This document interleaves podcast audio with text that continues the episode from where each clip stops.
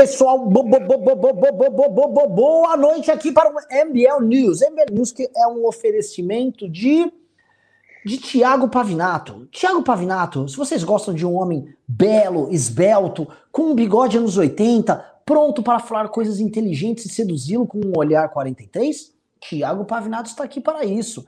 E não posso falar muito mais por conta da legislação eleitoral brasileira, tá? Boa noite, pessoal. É...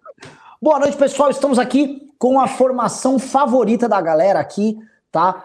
Pavinato, Ricardo Almeida e Renan Santos, prontos para tratar aqui de crise geral, crise geral e restrita. E eu vou começar com uma analogia muito da vagabunda, tá? Imaginem, meus amigos, que o Brasil é um barquinho. Um barquinho. Uma, uma, cano, uma singela canoa. Essa canoa começa a apresentar alguns furos. Ah, pintou o furo aqui da pandemia. Não, tudo bem, vamos botar aqui o auxílio emergencial. Ah, mas e depois, quando chegar a crise? Ah, mantém o auxílio, então botar um dedo lá no furo, né? Bolsonaro botou um dedo no furo aqui. Aí, no meio da pandemia, tá pintando um surto de inflação, por diversas razões, desde os exportadores estarem querendo mandar o nosso produto agrícola para fora, até uh, haver muito dinheiro rodando no mercado, as pessoas querendo consumir mais, principalmente gêneros alimentícios, e eles começarem a faltar na prateleira, em certa medida. Né? Bolsonaro entra em pânico. Né? Coisa número dois. Aí ele fala, bota um dedinho aqui, ó, vou botar os meus fiscais do Sarney, bota o Ministério da Justiça na cara dura para ir multar supermercado, né? Voltamos aos anos 80. Ah, mas pera, mas como é que resolve isso? O juros está muito baixo, talvez tenha que aumentar os juros também para enfrentar a inflação, até pela questão do, do, próprio preço do dólar. Ah, mas sobe, pô, o Guedes não deixa, então o que, que eu faço? Mas vai afetar o crescimento econômico no ano que vem se eu fizer um plano de investimento. Mas isso mexe na questão ficar. Então o Bolsonaro já está com 40 dedos, cada um num furo ali, fazendo um malabarismo para se encaixar. E quando isso acontece, é que vai dar merda, né, pessoal? Assim, não precisamos Ô, Renan, voltar... o Brasil é o quê? Qual que é a, qual que é a metáfora que é você uma usou? singela canoa, uma singela E aí, canoa. o que, que o bolsonarista vai cantar? Eu chego lá, se a canoa não virar, olê, olê, olá. Eu chego lá. Pavinato, Pavinato, você está muito em festa, porque a gente vai ver a crise aqui. Lógico, para quem aqui estava conosco no ah, MBL, precisamos ter um enfrentamento mais sério. Governo pessoal, a gente falou que ia demorar. Eu estou sendo otimista. Eu falei que se a canoa não virar, eu chego lá. Porque eu torço pelo Brasil. Você torce quanto, Brasil? Entendeu? É, eu sou, eu sou um cara desse movimento bumbum livre aí. Fato é, é meus amigos, e para quem está nos assistindo, eu preciso que vocês prestem atenção. Essa é a live para compartilhar com os amiguinhos, tá? Paulo Guedes, no meio dessa, desse pandemônio, desse, dessa transformação do Bolsonaro no Sarney, o Paulo Guedes tem a pachorra de justificar a reforma administrativa pró-privilégios dele como uma reforma que faz, que busca a atração das mentes brilhantes para ocupar os, os, grandes, os grandes cargos uh, decisórios brasileiros, por exemplo, olha, preciso de uma mente brilhante como o Bolsonaro para ser presidente da República, tem que ser remunerado a contento, né? Bolsonaro é o grande executivo do Brasil, preciso remunerar os ministros do Supremo. Ah, mas isso tem um efeito cascata, né? É, é, o Guedes não entra muito no efeito cascata, né? Mas tem um efeito cascata, Paulo Guedes. Me, me, me assusta, me assusta profundamente que o ministro da Economia, que nem da Fazenda ele quis, ele é da Economia, porque ele é o maior de todos, ele não saiba do efeito cascata. Mas ele é um cascateiro, Renan. Como é que um cascateiro é, não vai saber de cascata? Eu sei, mas ele já não engana mais. Ele engana, ainda tem gente que acredita. Tem gente que leva esse cara a sério. Esse cara ainda é levado a sério por muita gente. Então, o senhor Paulo Guedes veio falar aí que é legal, tem que ter aumento lá, no momento que tá todo mundo quebrado, os pequenos e médios negócios estão fechando, tá? E o Bolsonaro só quer pensar em duas coisas. Um, como uh, ativar artificialmente a nossa economia, especialmente no ano que vem, e dois, como manter o auxílio emergencial na forma de renda Brasil para ele poder continuar comprando essas pessoas. Não vai fechar a conta. Quem está vendo aqui, entenda, não vai fechar a conta. O cara que está recebendo 600 reais por mês de auxílio, esse cara vai começar a receber 300. E provavelmente no ano que vem, boa parte dele não vai receber nada disso. Isso é a primeira coisa. Segundo, o preço da comida já está subindo para esse cara. O cara triplicou o padrão de vida dele, tem pesquisa que demonstrou isso. Boa parte da população triplicou a renda dela durante a pandemia. E agora, no pós-pandemia, os preços sobem e a renda cai. E isto é uma receita absolutamente desastrosa. E aí, para isso, vou começar aqui com o senhor Ricardo Almeida, hoje boiadeiro, para falar. Essa receita desastrosa procede? Ponto número um. E ponto número dois, procedendo. Que cenário nós temos para o ano que vem que me parece ser um cenário apocalíptico do ponto de vista político? Ricardo Almeida. Vamos lá. Uh, primeiro eu estou aqui com o chapéu de boiadeiro, porque vocês estão dando pouco like. Então eu quero like na live para a gente laçar o gado. Vai dando like para o gado chegar aqui, pô. Não, não, pode, não podemos fazer com que esse chat não tenha um contraditório. Esse chat precisa estar tá infestado de bolsomínio para a gente dar risada, para vocês brigarem com eles, para vocês mandarem eles saírem. Então deem like, divulguem aí a live. É, segunda coisa, teve um rapaz que me chamou de Renato. Veja bem, eu não sou o Renato, eu sou o Ricardo. Né? Assim, eu engordei um pouco na, na quarentena, mas não, não chega a este ponto. Indo para a questão, é o seguinte: eu acho que essa, essas duas pautas né, de hoje, tanto a declaração do Guedes quanto essa tentativa de tabelamento de preço, que, assim, para mim, isso foi uma das coisas mais desastrosas dos últimos tempos do governo Bolsonaro. Porque a gente vinha num, num, num crescente marasmo no MBL News, porque não acontecia nada né, de muito grave a ponto de merecer uma análise diferenciada, um comentário diferenciado. E hoje aconteceram duas coisas bastante significativas e bastante graves. E a mais grave delas é justamente esse tabelamento de preços. Então, o que, que vai ser feito? Quer dizer, vai ser os, os supermercados estão sendo avaliados né, por fiscais, ou seja, vai haver mais burocracia, eles vão expandir a burocracia estatal para se verificar.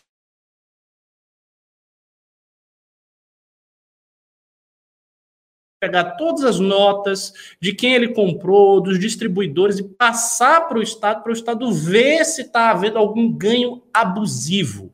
Isso é muito complicado. Primeiro que é complicado o conceito de ganho abusivo. Né? Se a gente está falando em termos liberais, os preços eles decorrem da lei de oferta e demanda. Como qualquer economista liberal, primeiro anista sabe, até eu que sou um leigo de economia, eu sei disso. Então, se há uma oferta menor, porque os produtores estão exportando os alimentos por conta da alta do dólar, então eles estão ganhando mais ao exportá-los, então estão exportando mais, e se há um aumento da demanda, porque o povo está com o dinheiro do auxílio emergencial e está comprando mais, naturalmente os preços sobem. Então, assim, qualquer um sabe disso.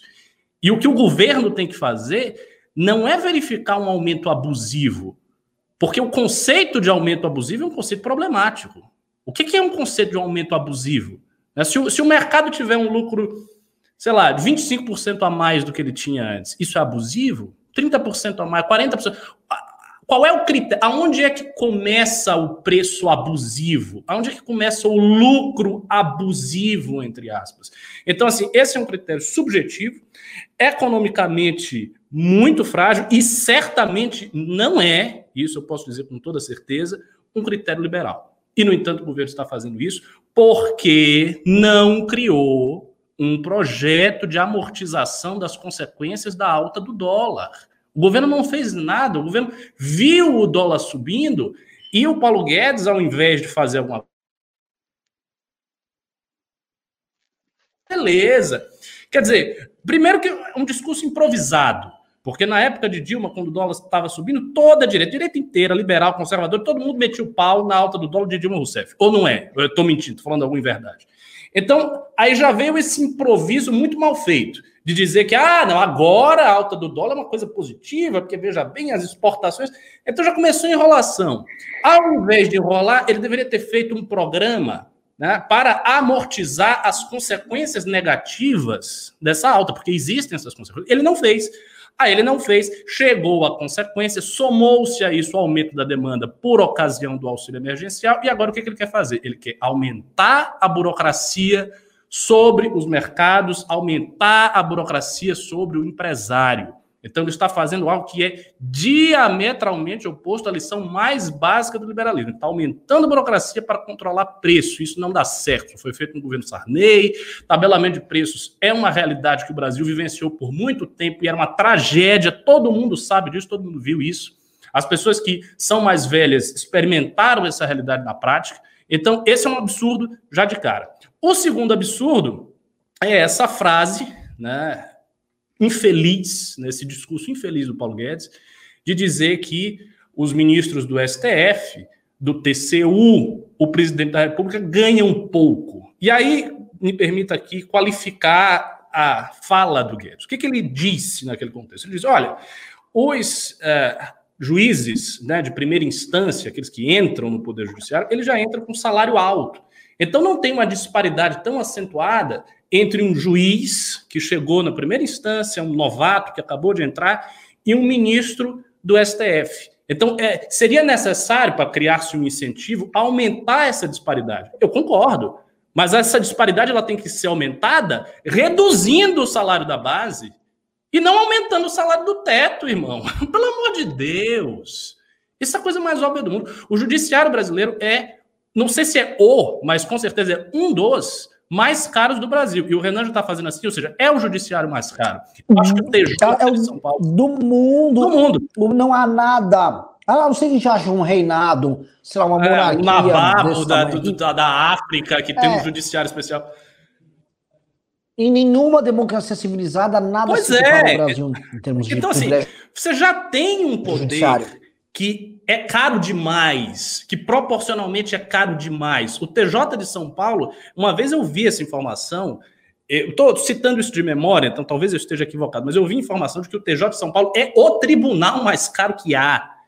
Né? E, eu, e, o cara tá falando, não, mas os ministros do STF, eles ganham pouco, porque tem que ganhar mais para atrair a iniciativa privada. Primeiro, você nunca vai equiparar o salário de um servidor público ao salário de iniciativa privada. Isso não existe. Na iniciativa privada, você trabalha na base do lucro. Se você trabalha na base do lucro, você pode estabelecer na sua empresa, para o cara que é o, o, o CEO da empresa,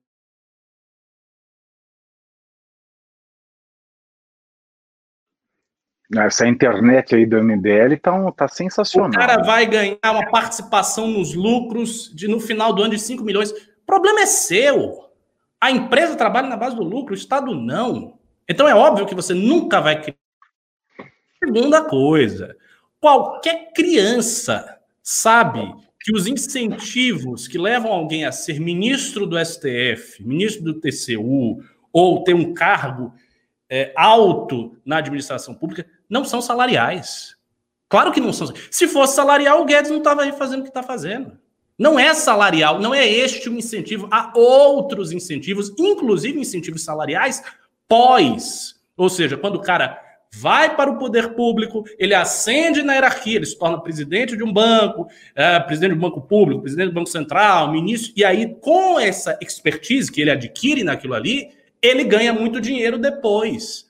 Então, isso acontece né? É frequente. Aí o cara sai daquele cargo, ele tem no currículo dele que ele foi, ah, eu fui presidente do Banco Central durante tanto tempo. E aí o cara vai dar consultoria e vai ganhar uma nota preta em cima disso.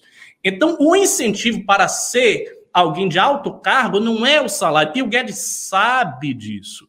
Então, assim, é uma desculpa esfarrapada. Então, há, de um lado, uma desculpa esfarrapada, e de outro, uma medida ridícula, antiliberal, que vai criar mais problemas. Politicamente, no entanto, eu acho que estas duas coisas per si, elas não são tão graves assim para essa onda né, de crescimento da popularidade de Bolsonaro. Por quê? O que eu acho que é verdadeiramente grave, e eu acho que isso vai pegar, é a redução do, do auxílio emergencial de 600 para 300, ou seja, a redução pela metade, que já vai acontecer. Essa foi a última parcela que está sendo paga hoje, né? e nas próximas o auxílio emergencial já vai ser reduzido. Então, as pessoas que recebiam mais, elas vão sentir, e não pense que não vai ter consequências, que vai. Os critérios se tornarão mais rigorosos e há um trânsito muito difícil e obscuro entre o auxílio emergencial e o Renda Brasil. Então, isso eu acho que vai pegar. A questão da inflação tem que se ver, porque pode ser que não seja uma inflação estrutural, difícil saber. Né? O Mourão, inclusive, deu uma declaração dizendo que essa inflação era algo transitório, né, que não se tratava de uma inflação estrutural, que se devia ao fato do auxílio emergencial, do aumento da demanda, que depois as coisas iam se ajustar. Então, eu tenho uma, uma, certa dificuldade de asseverar que vai haver uma inflação estrutural e daí vai ter uma série de consequências. Não sei se vai, Mas eu acho que a mudança de critério do auxílio emergencial e o trânsito desse auxílio para o programa, isso sim vai gerar um problema político para o Bolsonaro muito sério, independente de haver inflação ou não. Antes de eu passar a bola para o Thiago Pavinato. É, ah, eu sou a Angelina Jolie. Aqui. Sou Angelina Jolie. Malévola. Malévola. Tá Antes de passar a bola para Malévola, só queria lembrar um ponto que o Ricardo uh, levantou aqui, vou adicionar um, algo a mais aqui, que é, é muito engraçado, né, na, na fala do senhor Paulo Guedes, Paulo, Paulo Palestra, que ele lembra de um detalhe que eu, eu, eu acho incrível no, na elite dos servidores, assim, eles são servidores públicos na hora de manter a estabilidade, de não ter risco, de uma série de coisas. Mas na hora de poder ganhar mais, aí eles querem os incentivos de mercado, né? Para atrair as mentes brilhantes, né? Como é que funciona isso aí? Quer dizer que assim, você quer ter salários similares a alguém que corre risco na iniciativa privada, mas quer ter estabilidade, né? E que, obviamente, você não pode ter a possibilidade do seu salário baixar nunca, né? Você não é demitido, você vai acumulando as coisas. É muito engraçado. Bola, bola, Pavinato, a bola é tua. É engraçado. A gente que vem das carreiras jurídicas, a gente convive muito com concurseiro, né? Muito com. Eu vou tirar isso aqui porque isso tá quente pra caralho. E é gente que vai para a faculdade já com o intuito de fazer concurso. E quem é que pode fazer concurso nesse país? É a pessoa de baixa renda? Não. É a pessoa que pode ficar em casa estudando para fazer todas as provas que encontra pela frente, estudando sem ter que trabalhar. Quando a gente entra na faculdade de direito, eu pelo menos quando eu entrei e não vim de família abastada, então eu precisava trabalhar e ir para a faculdade. A gente trabalha muito aqui em São Paulo. Estagiário de direito ganha bem, em grandes escritórios ganha, mas trabalha demais. 12 horas, 14 horas. E advogado trabalha mais ainda. Então a gente pega a figura do concurseiro. As pessoas que antes, na minha época de faculdade, queriam ser juízes e promotores, e hoje de fato são juízes e promotores, mas que nunca precisaram trabalhar na vida, porque os pais sempre mantiveram uma situação para que ele pudesse estudar, prestar prova atrás de prova até a, a, atingir a carreira que ele pretendia. E essas pessoas vão julgar, essas pessoas vão para uma vara de família. Aí vai uma família pobre para um litígio de guarda de criança. Essa pessoa nunca teve vivência, essa pessoa não sabe qual é a realidade da pessoa que ela está julgando. Ela decide coisas que na cabeça dela fazem sentido para uma família, mas que não fazem sentido para o povo brasileiro, porque o povo brasileiro é um povo pobre. O povo brasileiro não é o amiguinho do concurseiro. Então já começa errado aí. Porque ele está dando uma prestação jurisdicional que não é condizente com a realidade do povo. Até aí, tudo bem. Lamento se esse é um país com desigualdade. Vamos, vamos, vamos, lamento que é um país com desigualdade. Mas vamos lá. O que, que ele quer do mercado? Sabe qual é a média salarial do advogado no país? Menos de 5 mil reais.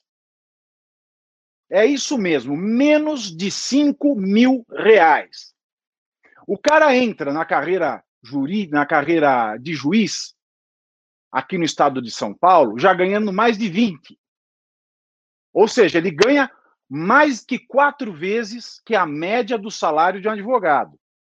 E essa média, ela não reflete a realidade. Ela reflete outro abismo que existe. Eu tenho o privilégio de fazer parte de uma elite da advocacia que fez muito dinheiro com a advocacia. Porque quase 90% dos advogados no país não conseguem fazer mil reais por mês. Não conseguem fazer um salário mínimo por mês. Então, qual é a média de mercado que eles querem? A média de mercado da pessoa que tomou de fato o risco, que nunca parou para ter lazer na vida, que trabalha igual um burro de carga, que não tira férias nunca.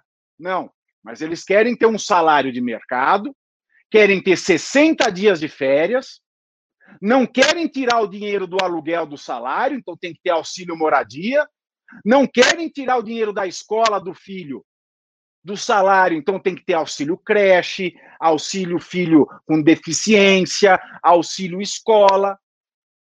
Não querem tirar o dinheiro do salário para nada.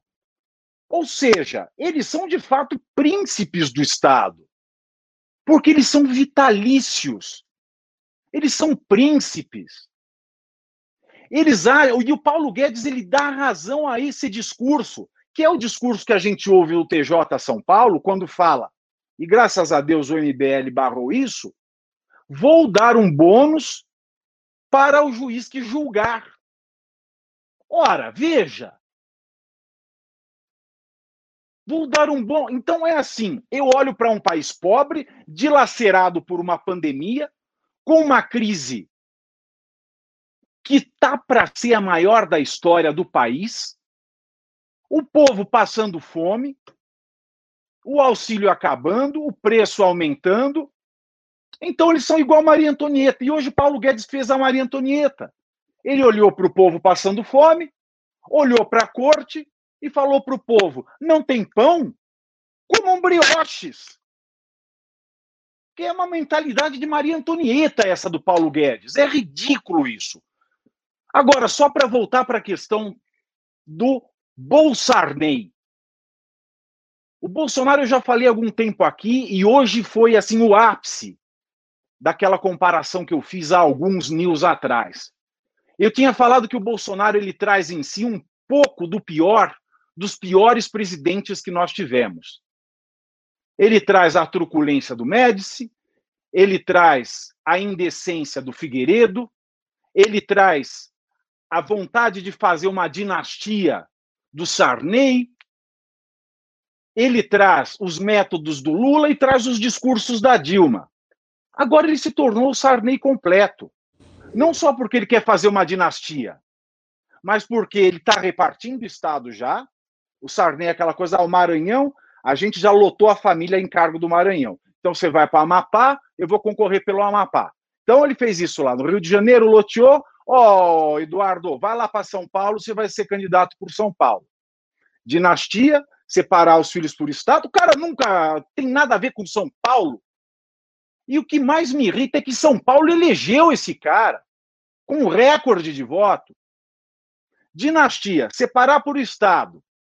Outra semelhança. Quem não se lembra do caso do filho do Sarney, que teve um escândalo e o estado de São Paulo foi censurado não pôde publicar coisas do Fernando Sarney. E essa censura dura até os dias de hoje. É uma censura de mais de 10 anos.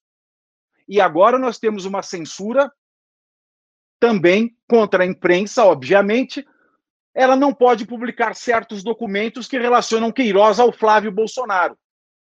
Não bastasse a dinastia Bolsonaro querer ser uma dinastia Sarney, não bastasse ele dividir estados como fez a família Sarney, não bastasse ele censurar a imprensa, como fez a família Sarney, agora ele vai fiscalizar supermercados, como fez José Sarney. Maravilhoso. Quer dizer, maravilhoso não é, né? Que é uma bosta, mas análises maravilhosas de vocês aí, pessoal. E é o seguinte, pessoal. Tô animadão, tô numa boa, remexendo até o chão.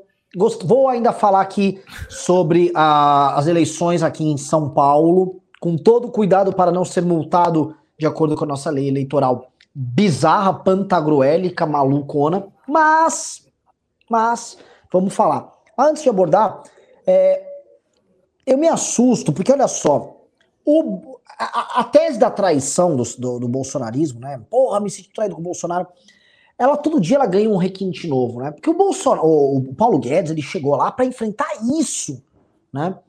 Ah, porque assim, eu não tô falando das mamatas e dos privilégios, de certa maneira, do serviço público, que lógico, existe e tem que ser enfrentado e tudo mais, né? O Paulo Guedes, ele virou, não é que ele não tá enfrentando, ele virou um, um, um arauto do discurso dos caras. O, o Paulo Guedes hoje qualificou o discurso pro privilégio. Não é que ele fugiu de enfrentar, não, eu não consegui. Ele tá defendendo mesmo, na cara dura. Ele tá adorando a pílula. Ele tá obrigando o gado a ir defender isso. O gado que falou, agora a mamata acabou, Agora é o seguinte, quem trabalha e produz, vai lá. Vai lá o quê? O cenário é o seguinte, ô, você que é microempresário e defendeu o Bolsonaro, colar adesivo no carro aqui, ó. Agora é capitão, ó, ó. Vão pra cima deles. 17. Você, o dono do supermercadinho, dono da mercearia, vai ter um fiscal no teu rabo. Vai ter um fiscal até de você. Calculando lá sua margem de. Ó, oh, que esse arroz aí tá abusado, hein? Você exagerou no preço. Vai ter isso no teu bumbum. E enquanto isso, o seu Paulo Guedes está pleiteando aumento para elite. é muito louco. É muito louco. Essas coisas são muito loucas, porque, de novo, eu, eu é, muitos amigos nossos comentam né, sobre essa coisa do, do estímulo contraditório, do, que, o, o, que o, o, Olavo de Carvalho ensina, né? Você trabalha com anti, tese e antítese aí nas mesmas coisas e deixa a pessoa confusa. E eu acho que eles acreditam nisso, eu não sei se é instintivo ou não, mas eles levam isso à exaustão. Eles fazem com que os seguidores deles defendam aquilo que eles abominavam de uma hora para outra. Pum! A pessoa muda de opinião. Tá? tá certo que boa parte da militância está desaparecida, está em frangalhos e realmente só se enfraquece. Mas eu tô para ver, eu quero, eu quero ver o, o, alguém, assim, um empresário que faça essa defesa. E o pior é que eu estava antes de começar esse programa discutindo isso com o Ricardo. Porque eu recebi uma mensagem de um empresário muito rico, um homem de posses, esperto, MBA no caralho a quatro. E o cara, olha, MBL, veja, gostei que vocês criticaram aí essa questão aí do, do controle de preços, né? Um absurdo, né? O Bolsonaro errou aí. Agora, vocês estão pesando a mão aí no Paulo Guedes. Paulo Guedes, pô, veio com uma ideia de trazer as mentes brilhantes. Ele não se tocou que é a mesma pessoa que está fazendo isso? Ele não se tocou que é, é, é, a parte do mesmo projeto? Ele não se tocou que esse é o mesmo governo, é o mesmo Ministério da Economia, são as mesmas preocupações? Hum. E parece que esses caras, eles aceitam esse estímulo contraditório e vão indo. Será que esse cara não imaginou? Será que uma hipótese de controle de preços não passou pelo Paulo Guedes? Será? Será que isso não tem, não tem no mínimo uma, uma anuência assim? O Paulo Guedes fingiu, ó, não vou nem ver, ó, nem vi, nem vi.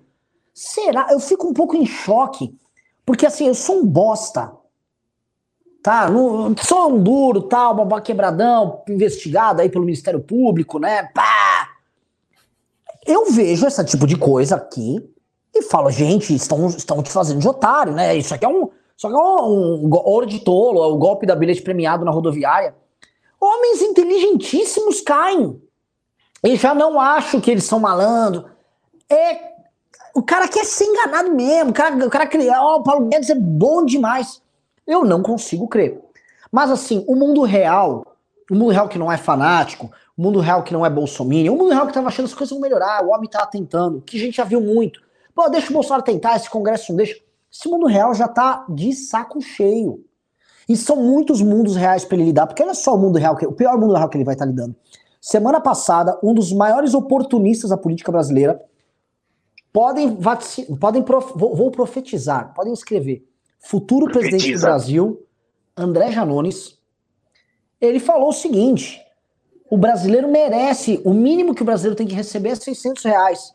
E bastou isso como argumento para ele, ele, se tornar o maior político do mundo em redes sociais na semana passada. E ele foi o maior político do mundo em redes sociais. Velho, as... vou, vou, defender 900 aqui, peraí. É, às vésperas das eleições americanas, tá? O André Janones foi o maior político do mundo, um oportunista de meia pataca, e ele foi, estourou gigante, e as pessoas falaram, tá aqui, esse argumento é bom, tá? O mínimo que eu preciso receber é 600, eu sou brasileiro, me roubam, né?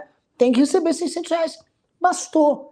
Então o Bolsonaro vai ter que lidar ainda com este público puto quando virar 300 e quando o 300 possivelmente não virar nada e quando vem a inflação e o filho dessa pessoa que já tá ganhando 300, o 300 já não vai valer porcaria, não vai comprar a mesma coisa que comprava os 600 antigamente. Esse cara vai ver o filho dele não conseguindo arrumar um emprego, esse cara vai ficar bravo com o Bolsonaro. E me parece, agora lembrando do Paulo Guedes, que talvez, Paulo Guedes, às vezes, quando você coloca grandes executivos como o Bolsonaro, que merecem grandes salários, aí, grandes prêmios, por estar na posição. Às vezes esses grandes executivos falham, fazem caca, fazem grandes besteiras. E aí, quando falha, meu, meu querido Paulo Guedes, alguns têm a dignidade de pegar o boné. E fica a minha pergunta para você, Guedes. Quando você vai pegar o boné, meu irmão? Pega o boné e vai embora. Sério mesmo que você, o liberal de Chicago, liberal, Chicago, liberal, você tá vendo ministro da Justiça mandando gente fiscalizar mercado para ter preço patriótico? E você lá, não, veja bem. Você sabe onde amarra essa história? Que eu vou passar a bola para vocês antes da gente ir para os próximos temas, com a coisa mais profética de todos. Sabe a primeira grande mágoa do Paulo Guedes? É que ele foi convidado, mas não pôde assumir um, o Ministério da Fazenda em um grande governo brasileiro. Adivinha qual foi esse governo? Do Sarney? Sarney. É a primeira grande mágoa dele. Ele quase foi pro ah, governo Sarney. Tá explicado. Então, tá, tá explicado. Então, assim, é, é assim, no fundo ele tá revivendo aquilo lá. O Paulo Guedes não consegue é, sair do final dos anos 80, inclusive na mentalidade econômica dele, liberal. O Paulo Guedes é um cara antiquado. E ele não, ele não sai.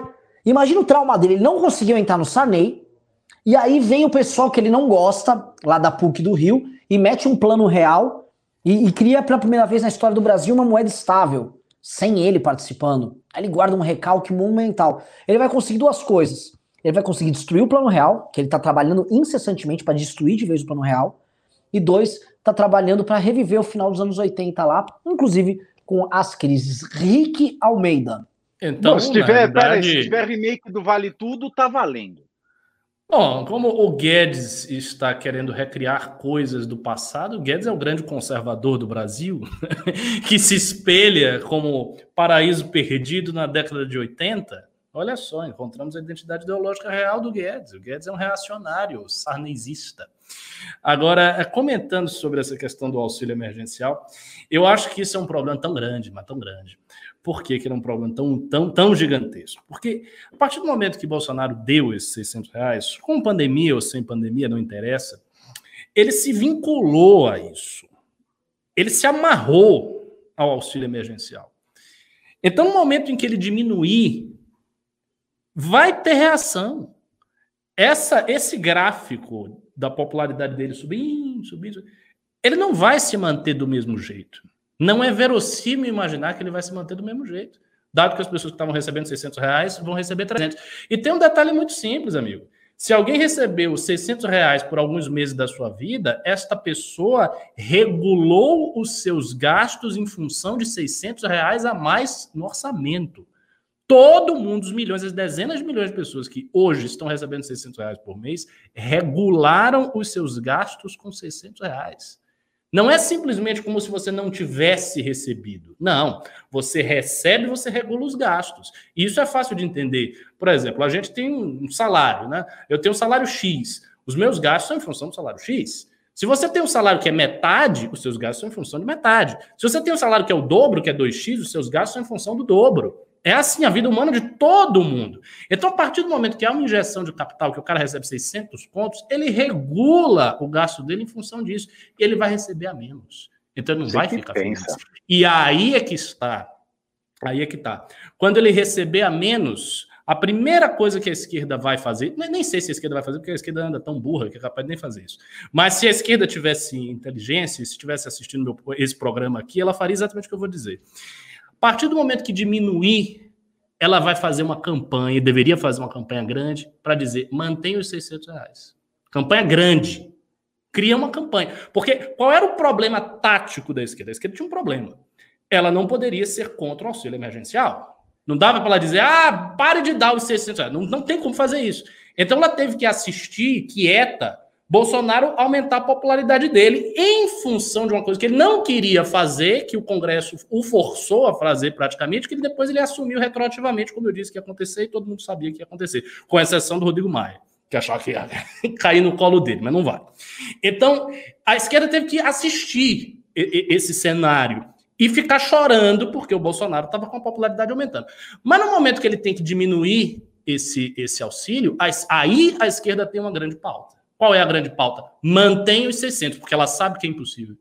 Então ela joga uma pauta impossível, que é, ó, ó o cara deu aqui 600, mas já tirou. Por outro lado, os empresários estão ganhando a nota, o Paulo Guedes quer aumentar o salário do ministro do STF, tantas injustiças, tem o teto de gasto, liberal é genocida por causa do teto de gasto, blá, blá, blá, blá, blá. Ela cria um discurso em cima disso E aí ela pode ir para cima do presidente dizendo, irmão, você vai ter que continuar mantendo os 600 reais. E aí ele, premido pela circunstância orçamentária, vai entrar numa situação difícil de discurso. Muito difícil.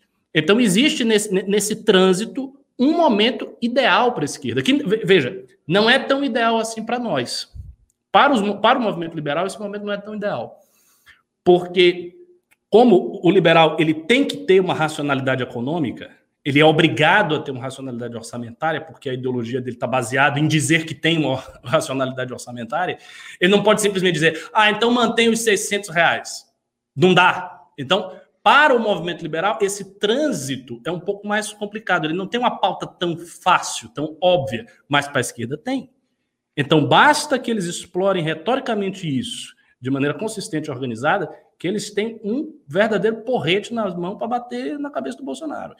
E eu acho que o Bolsonaro vai ter muita dificuldade nesse trânsito. Para mim, vai ser um momento dramático do governo dele. A gente tinha visto que havia alcançado uma certa estabilidade consensual entre o Centrão, as forças políticas, está tá tudo mais ou menos na mesma. Mas no momento de transição, eu acho que até essa, é, até esta estabilidade pode se ver ameaçada. Ele pode ter uma ameaça de estabilidade política, a depender do resultado da transição. Se desagradar muito o povo, e se aquela estatística de popularidade cair, se o gráfico fizesse tchum, der uma dobrada, todos os agentes políticos do Brasil começam a olhar para o governo de maneira diferente. Muda, muda da noite para o dia. Né? Então, é um momento realmente é, delicado. Eu acho que é um momento mais propício para o discurso de esquerda do que para o discurso liberal. O discurso liberal se vê muito fragilizado com a pessoa do Guedes como ministro da Economia. Ele estar ali é uma verdadeira tragédia. E assim, ele falar as coisas que ele fala é pior ainda, porque corrobora aquele diagnóstico injusto, mas que no caso brasileiro parece verossímil, de dizer que o liberal é um elitista, que o liberal não gosta do pobre, que o liberal defende privilégios, que no fundo o discurso de austeridade é um disfarce para esconder a austeridade para quem é mais pobre, quem é mais fraco, e o privilégio para quem é mais rico, porque o Guedes está corroborando isso. Quando ele diz, ah, o ministro do TCU ganha pouco, o ministro do STF ganha pouco, ele corrobora esse discurso, obviamente. Então e fica mais, fácil de fazer esse discurso. No passado fácil. da empregada na Disney. Você é, junta a empregada vários, na Disney é. e o ministro ganha pouco, aí fudeu. Tem, tem, uma trajetória de coisas desse tipo, tem uma trajetória de petardos elitistas, de, de, de besteiras que o Guedes falou, que vai se acumulando e que pode ser explorado de vários jeitos num debate, você vai num debate, né? aí um cara, o cara disse, o que ele vai fazer? Ele vai pegar a, a, imensidão de declarações e de atos do Guedes e vai dizer, ó, oh, mas o cara fez isso, o cara fez isso.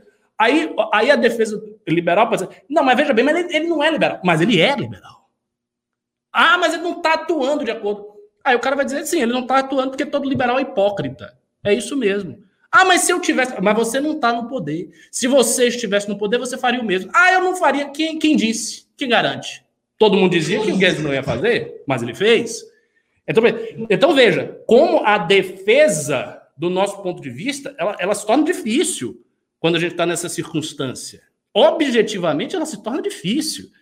O, o Guedes, ao corroborar esse perfil elitista, ele impõe a todo o movimento liberal, incluso aqui MBL, Novo e todo mundo, o encargo, o, o, o, pesado ônus de ter que se livrar de uma pecha que ele trouxe e que uma camisa que ele vestiu, e vestiu em todo mundo. Né? Então, assim, a saída do Guedes do governo é, não é nem por ele, eu, eu quero que ele saia pelos liberais. E olha que eu nem liberal sou, eu sou um conservador, mas eu quero que ele saia, pelo menos para facilitar a situação dos liberais, que se vê muito dificuldade, muito dificultada para o ministro da Economia com essa mentalidade e errando do jeito que ele está. Olha, professor, já vejo o copo meio cheio, sabia? E quem diria, pela primeira vez na vida, Renan, eu vou concordar com seu irmão, o Zeca Dirceu, né? Quem diria que o Zeca Dirceu tinha meu razão? Meu filho, Guedes, meu filho. Paulo Guedes é a tchutchuca. Ele é uma tchutchuca, ele se provou que ele, a gente vibrou com ele com raiva tal, mas quem diria que eu um dia falaria na minha vida que o Zeca Dirceu teve razão. Paulo Guedes é de fato uma tchutchuca. Eu já vejo essa. E outra também, se crime de responsabilidade no Brasil fosse levado a sério, existiria mais uma hipótese de impeachment para o Bolsonaro. Né?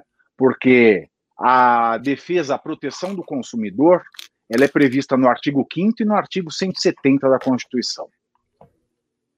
O Bolsonaro prometeu Paulo Guedes e entregou Sarney. Então, isso era mais um crime de responsabilidade. E, aliás, de toda aquela comparação que eu fiz com o Sarney e o Bolsonaro, só tem uma que ele não se compara ao Sarney.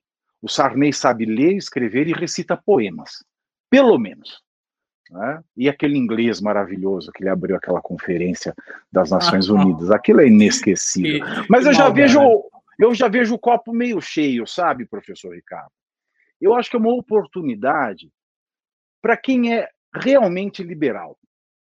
Eu acho que é uma oportunidade de nós nos descolarmos das farsas, dessas farsas que permaneceram com Bolsonaro, mesmo quando os primeiros sinais mostraram que esse governo ia ser um desastre, quando ele começou a rifar todas as possibilidades de um governo pelo menos razoável para defender o filho dele, Flávio Bolsonaro.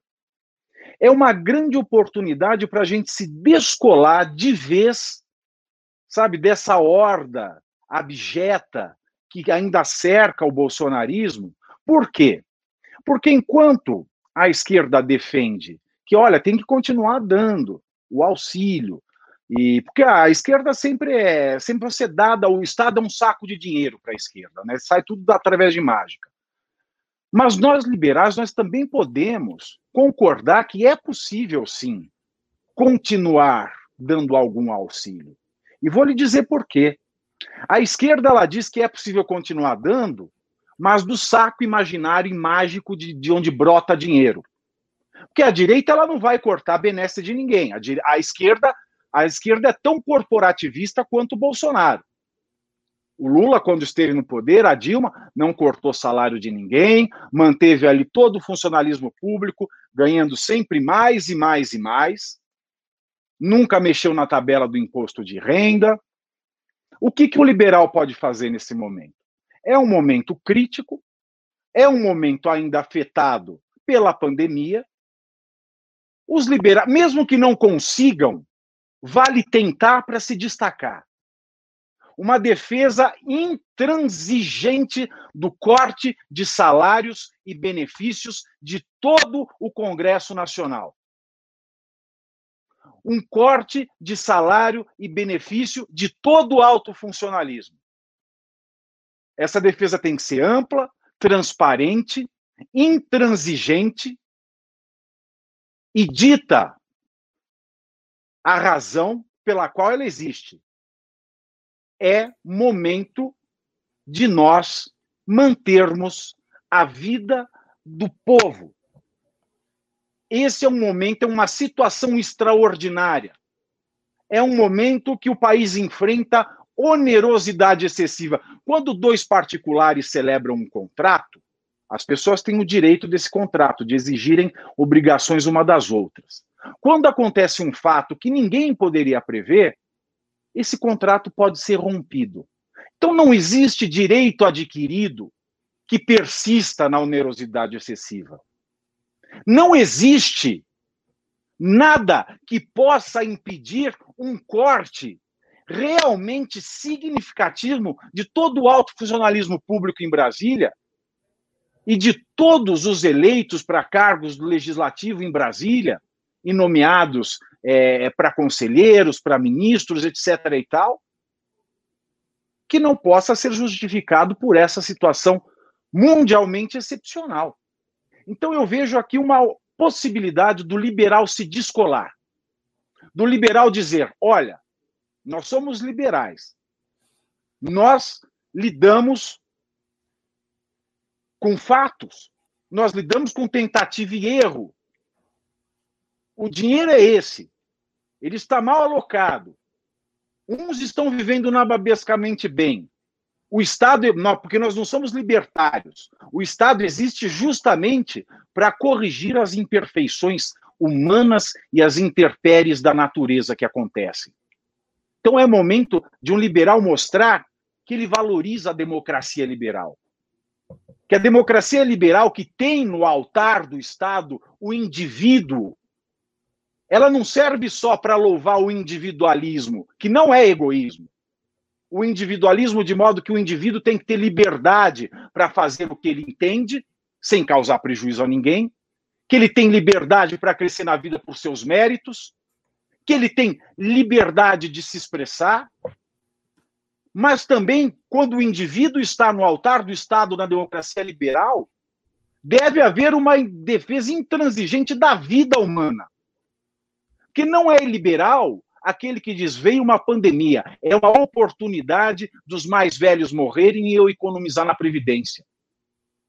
Não, senhores. A democracia liberal, que coloca o indivíduo no altar, ela privilegia o indivíduo nas suas escolhas ela premia o indivíduo na sua capacidade, na sua determinação, mas também respeita de forma intransigente a vida do indivíduo. Então é hora de quem é liberal se mostrar liberal, se descolar dessa direita torta que existe em Brasília e fazer uma coisa que a esquerda não vai fazer. Porque a esquerda vai propor a continuidade do auxílio mas a esquerda não vai propor cortes porque a esquerda é corporativista. O liberal tem a oportunidade de sugerir e exigir de forma intransigente esses cortes de privilégios e altos salários durante essa situação excepcional. Maravilhoso, Pavinato. Maravilhoso, maravilhoso. Olha, fa olha, fazia uns dias que eu já não fazia MBL News, estou muito feliz. E para comemorar que vocês estão tendo aqui uma live de altíssimo nível, eu quero superchat. Quero bater, eu quero voltar a bater minhas metas diárias de mil reais de pimba. Preciso. Tem que dar, escritório... tem que dar oferta, viu? Preciso, pessoal. Ah, Vamos voltar pra guerra.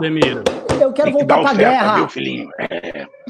Agora eu vou falar um negócio aqui para vocês que estão nos assistindo, que é fundamental e que é muito importante, tá? Uh, vai, vai, de, assim, vai na linha também do que o Pavinato colocou. Que é o seguinte, meus queridos amigos que estão nos assistindo aí direto do MBL News. Tem que ter uma alternativa, então, a isso, tem que ter um liberalismo descolado, esse liberalismo do Paulo Guedes. Concordo. Agora vocês sabem que, politicamente falando, há uma alternativa só. Uma alternativa só. Ah, o PT não é. Ah, o Ciro não é. Deixa eles lá. E não adianta me falar que é a Lava Jato isso aí vai, vai voltar a ter enormes discussões. O Rafael Barlatti, inclusive, está aqui. Ele Ah, Barlatti, ah, é, Barlatti tá não é Lava Jato. Até porque o que aconteceu hoje, pessoal, e essa guerra intestina dentro do judiciário, ela é terrível para todos nós e ela nada tem a ver com o que nós estamos tratando. Vou falar de outra coisa, pessoal. Dentro do jogo político há algo virtuoso acontecendo e eu não posso citar, senão eu vou tomar multa eleitoral. Mas há uma candidatura a prefeito de São Paulo. Há uma candidatura, não só a prefeito, uma, com uma chapa de vereadores associada a ela, que ela representa a continuidade da luta dos últimos anos. Só essa candidatura em todos os municípios do Brasil. Só ela pega aquele processo que foi e teve um boom de uma destruição em 2018, 2019 com o Bolsonaro. Só ela olha para aquilo lá e não é que ela parou no tempo ela evoluiu também, mas ela viu paralelamente como uma corrente menor. Essa corrente menor ela está se apresentando através de uma cantora que eu não posso citar qual é, não posso citar quem são os candidatos, os pré-candidatos associados, porque eu vou tomar multa eleitoral. Mas só nessa, e vocês que descubram aí qual é, vocês que tentem raciocinar, não é tão difícil, talvez vocês consigam. Só essa, esses valores, eles não estão apenas bem representados. Eles estão adaptados à realidade política sem conversa mole tá? E isto precisa ser dito e isso precisa ser apoiado. E eu não posso falar, eu não, nem sei como é que eu posso falar isso aqui, pessoal. Se vocês acreditam que exista uma candidatura que representa esses valores, nem que você nem seja desta cidade, você precisa ajudar ela. Para 2022, ela se tornar uma corrente. Ela, ela, que ela ensine candidatos que, olha, existe um outro caminho aqui. Precisa urgentemente urgentemente. Urge, assim, quando eu falo, é urgentemente. Eu já cansei de ficar, tá, distribuindo panfleto virtual, tá, para alternativa de poder feita por outros, que no final é um projeto de poder. Já viu do Dória, farsa. Já, já defendemos muito Dória no passado. Bolsonaro, Bolsonaro com Paulo Guedes e tal. Chega! Chega! Coerência, eu só vejo em um projeto. Um projeto que está se apresentando aí. E ou este projeto tem o apoio das pessoas, ou, meu irmão, ferrou. E vocês estão assistindo essa live aqui, vocês precisam apoiar este único projeto. Não vou falar qual é. Pode ser que seja. Pois estamos pensando em coisas diferentes, em cores diferentes. Mas é só um. Só um. E precisa ir até o fim com ele. Por quê? Prestem atenção. com pe... coragem. Com, com muita coragem. Porque é o seguinte: se nós. Veja, este projeto de poder desse, desse, desse, dessa possível candidatura aí, ela passou por todas as intempéries dos últimos dois anos e manteve os seus valores firmes e quando errou reconheceu que errou e nunca deixou de defender o que acreditou e perdeu e apanhou por conta disso. Tá? Não é gente que está mudando o discurso na época da eleição, muito pelo contrário. Então, faz parte, não fala, ah, mas 22, 22, meu irmão. Você tem que ir com quem está no front e tem que começar a construir, tem que construir tua base. Ah, mas como eu vou construir? O Bolsonaro criou do zero, junto com o Olavo lá. Tem que construir dali. Não há outro caminho. Eu vou repetir para vocês: não há outro caminho além desse. Todo mundo que falar que há está mentindo para você.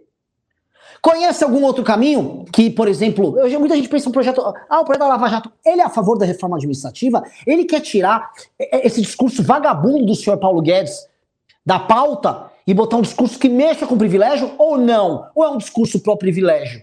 Vejo muito herói com pé de barro, defensor de privilégio, e que adoraria tochar imposto no rabo de todo mundo se puder manter a porra do privilégio dele. Ah, mas.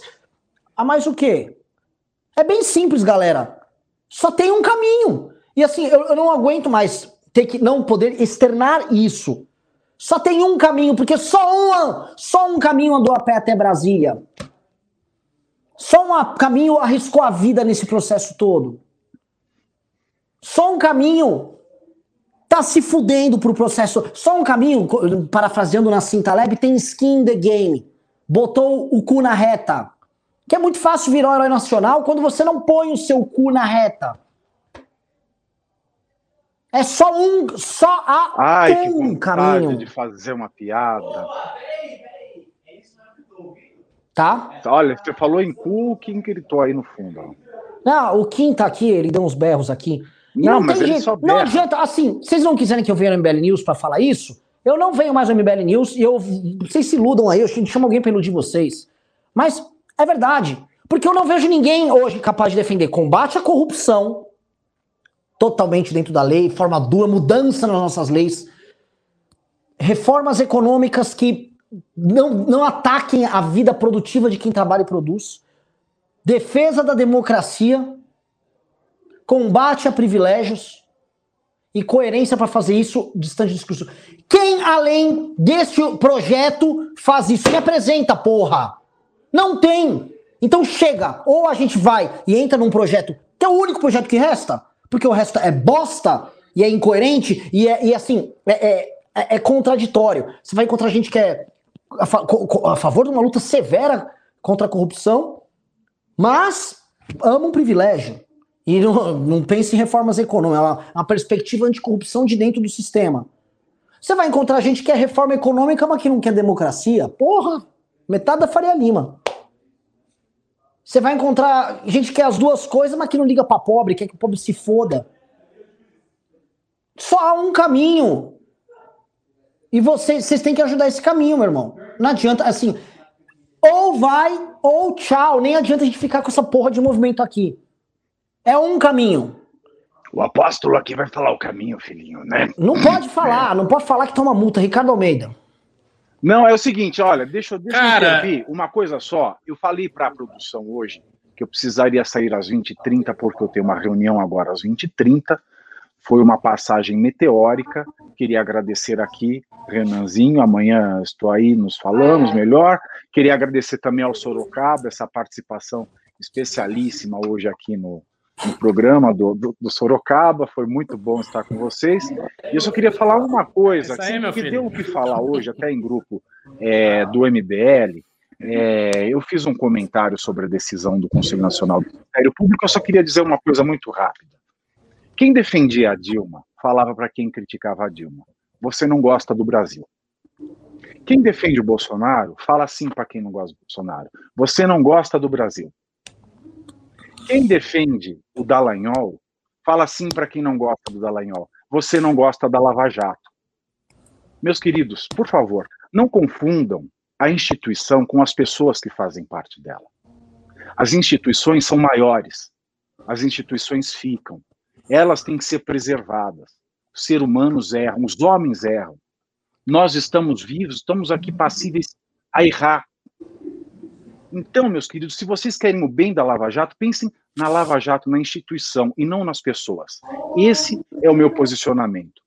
Eu acho que a Lava Jato ela tem muito mais a ganhar quando você pensa na instituição e não nas pessoas que a compõem, a endeusam e a, a cultuam como heróis. As pessoas podem errar, eu posso errar, qualquer um aqui pode errar.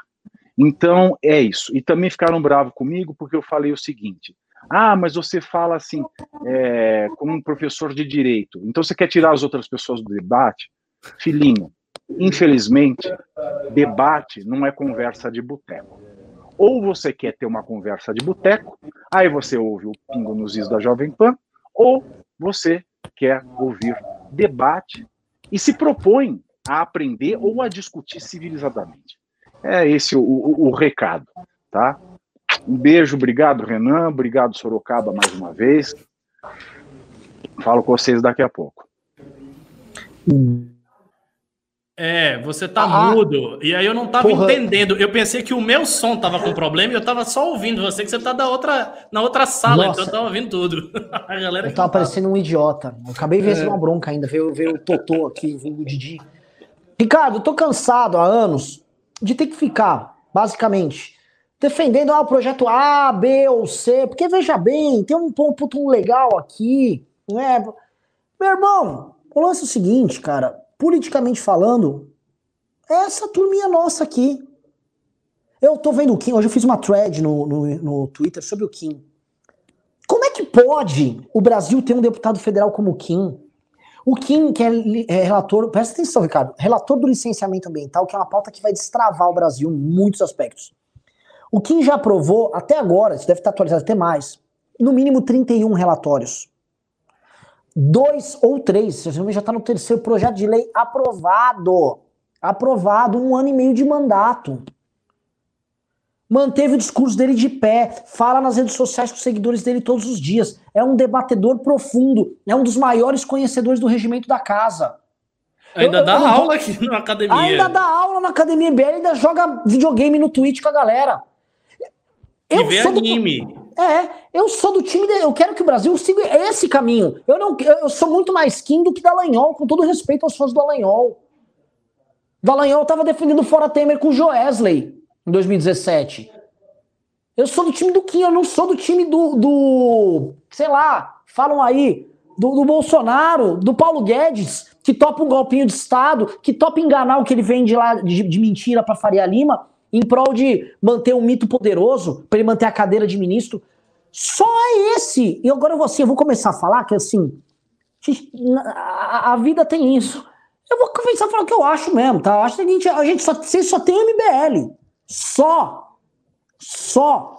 A única coisa capaz de pegar os diferentes interesses da massa de pessoas que trabalham e que estão indignadas no Brasil entender que esses interesses eventualmente são contraditórios e que estão dispostos a tratar dessas contradições, mas levar à frente o cerne da agenda. O que eu quero dizer é, nós somos profundamente anticorrupção e queremos tirar um sistema político que é corrupto do poder, sim, mas dentro da lei, entendendo que eventualmente vão haver.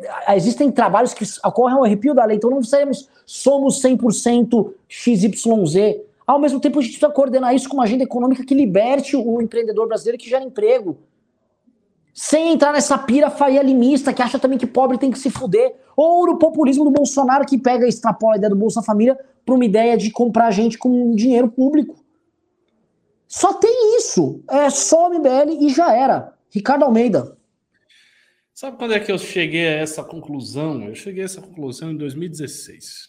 É, em 2016 eu cheguei a essa conclusão, porque quando eu entrei no MBL, o meu objetivo não era militar no MBL, não, era questão do MBL, não conhecia tanto o MBL. Eu sabia que era um momento que tinha organizado aquelas manifestações, eu via a manifestação muito grande, bem organizada, e entrei.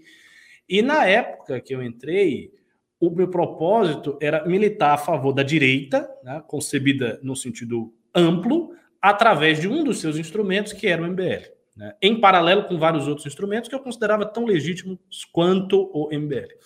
Só que eu fui vendo nesse processo que os outros grupos, né, especialmente Bolsonaro e Caterva, tinham uma postura muito irracional, muito pouco propositiva e ajudavam muito pouco naquilo que efetivamente estava sendo feito, que era a organização das manifestações, o trabalho para tirar Dilma e tal.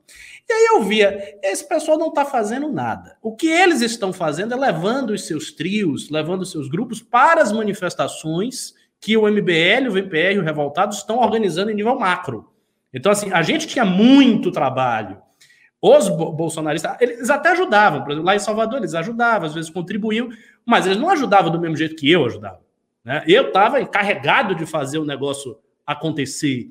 Então, se faltasse divulgação, eu tinha que botar lá meu dinheiro. Né? Se faltasse grana, era o meu dinheiro que ia para o negócio. Então, funcionava de uma maneira diferente. E aí eu vi, nesse período, muitas críticas. Né? O pessoal fazia muitas críticas, críticas muito agressivas contra o MBL, já naquela época. Ah, os caras só fazem organizar isso aí. Aí, por exemplo, eu lembro que teve uma polêmica para ver se a manifestação ia ser de tarde ou ia ser de manhã. E aí a gente colocou para ser é, de manhã, porque nós tínhamos um grupo dos médicos, né, a, a, Ordem dos Médicos do Brasil, que era um grupo de médicos de direita, que só podia ir de manhã. Então a gente botou de manhã. E a, e a galera criticava muito. Chegava, não, tem que botar de tarde, não sei o quê, babá, o sol. E aí. E, e, e me tratavam, e, e, tratavam a nossa equipe como se a gente fosse empregado. Então era assim: você tem que fazer, você, você é meu empregado. E às vezes nem doava, às vezes nem dava dinheiro. E aí eu comecei a pensar, né, que, que curioso, né? Quer dizer, esse pessoal é todo de direita, mas eles não estão na linha de frente de porra nenhuma estão metendo pau, né? E aí, já na marcha, o Olavo já, também já começou a meter o pau no MBL, um bocado de gente metendo pau no MBL, não sei o quê, e na prática não fazendo nada. Porque eles tinham a tal teoria da desobediência civil, mas não faziam nada, não teve um ato de desobediência civil no processo do, do, do impeachment de Rousseff. Todos os atos que os Olavetes participavam eram atos nossos. Eles iam para as nossas manifestações, botavam os cartazes e tal. Mas eles não faziam um negócio diferente daquilo e forte, poderoso, que chamasse a atenção do país. Eles não fizeram atos de desobediência civil no aeroporto, como o Olavo sugeriu. Então, o que, é que eu percebi com isso? Percebi, esse pessoal só faz falar. É só papo furado, é só conversa. Quem está trabalhando na direita é o MBL. Então, o que, é que eu vou fazer? A partir de agora, eu vou militar para o MBL. Acabou. E a partir desse momento, até hoje, a minha militância é para o MBL. Se o MBL fechar as portas, eu não terei militância política nenhuma. Eu saio da política vou fazer outra coisa.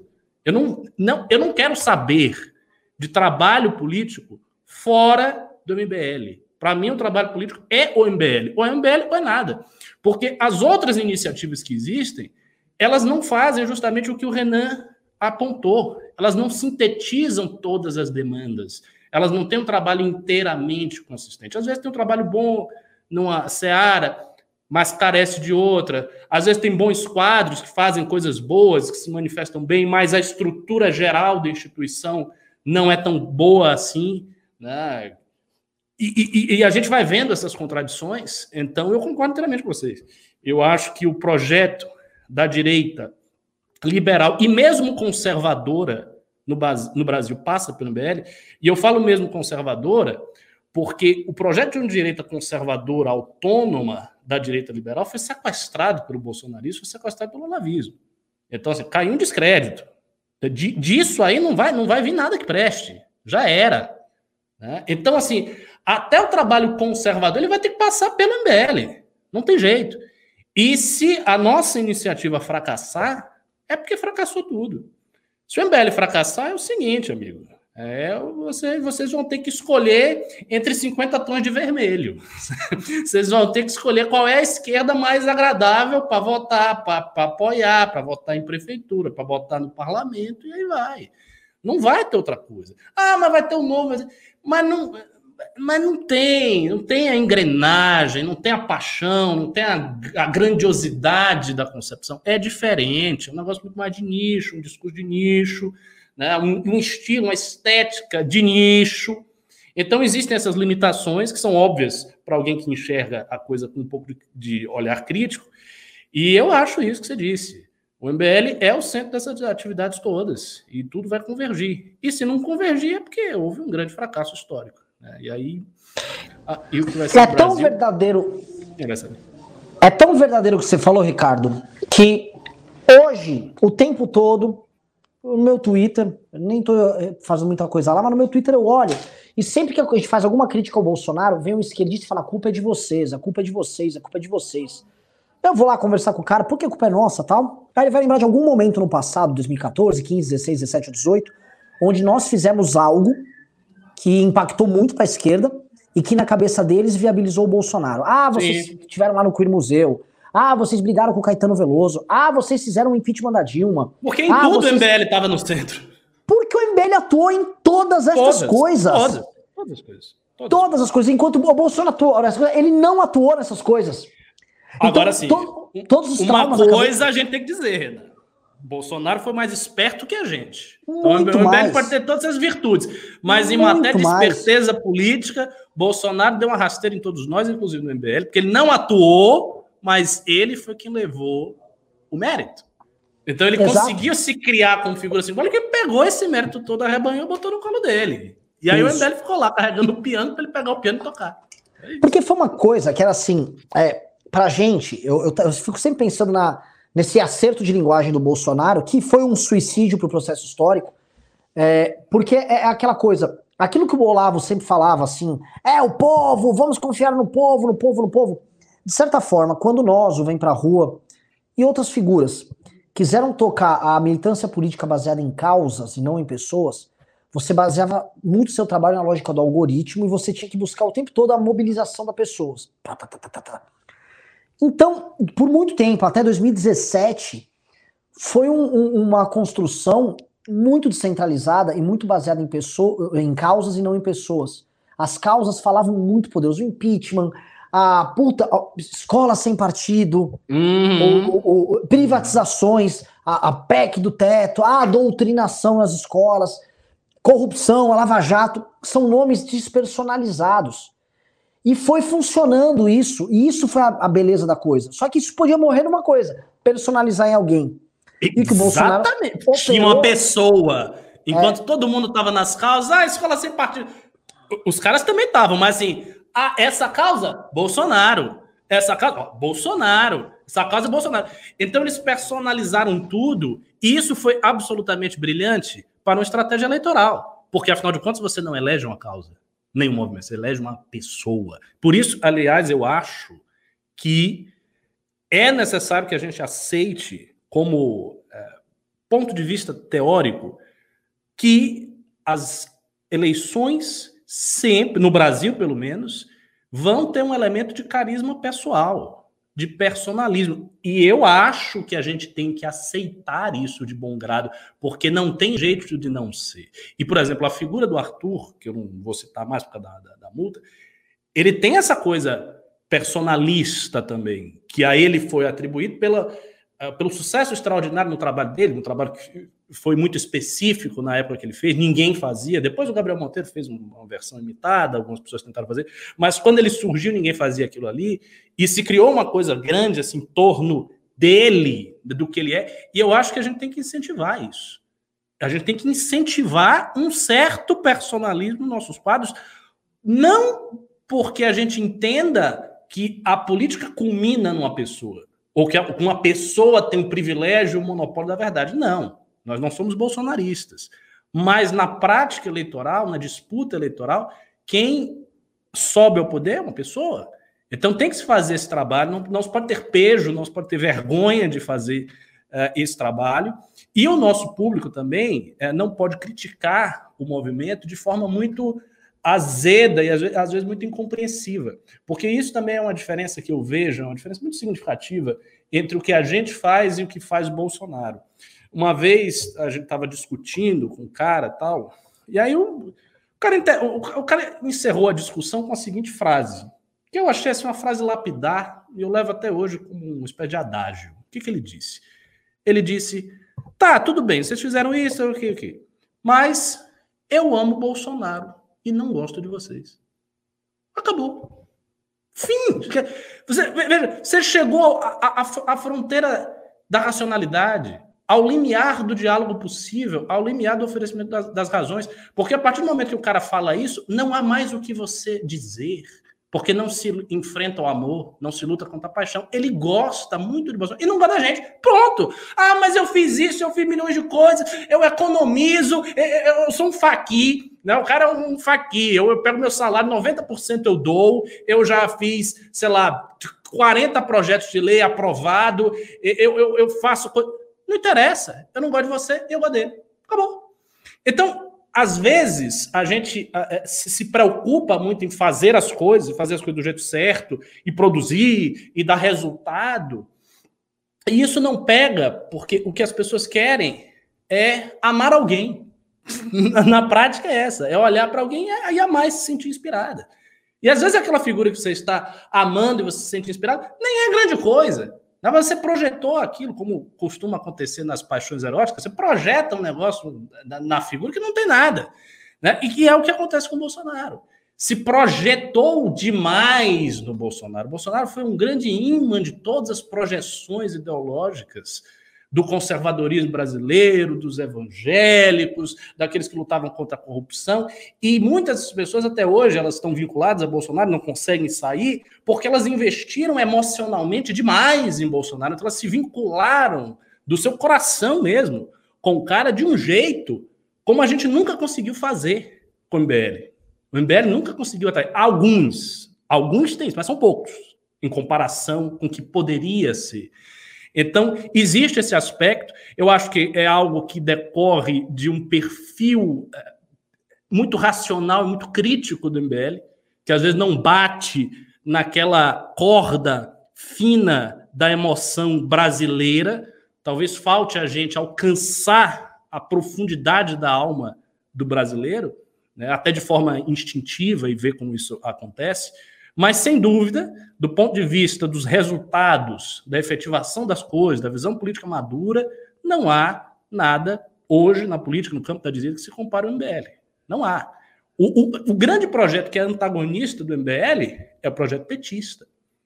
Porque o PT construiu, numa escala muito maior, uma unidade de esforços e de todos os lados, que inclui intelectuais, sindicato, uma estrutura gigantesca como um projeto de país claro com início, meio e fim. O MBL está em vias de fazer isso, com, obviamente, com uma identificação ideológica diversa e com constrangimentos éticos que o PT abandonou. Né? Mas a, o sentido de um projeto maior, de uma coisa grande, que tem início, meio e fim, e que nesta candidatura agora de São Paulo alcança um passo fundamental, isso está presente conosco. E saiba você que nos assiste que está presente. E por isso é importante você ajudar o movimento. Porque se você não ajudar, o movimento não consegue sobreviver. E aí ele vai se manter por um tempo e vai, vai acabar, como todas as iniciativas humanas que não são alimentadas, elas terminam.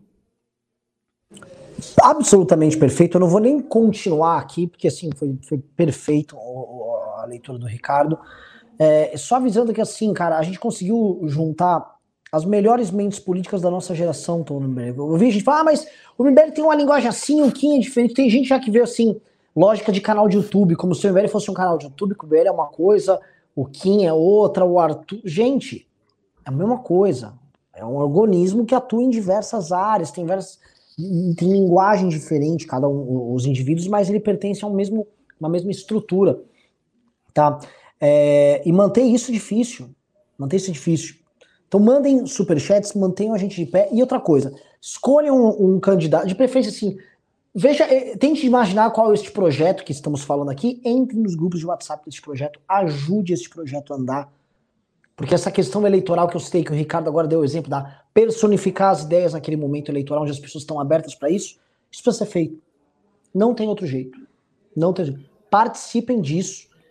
Obtenham essa vitória, tá? Porque pode ser que 2020 seja um desastre eleitoral e prenúncio de 2022 absolutamente terrível. E a única candidatura em todas as capitais capaz de responder essa demanda é provavelmente a candidatura que está vindo na cabeça de vocês. É provavelmente essa.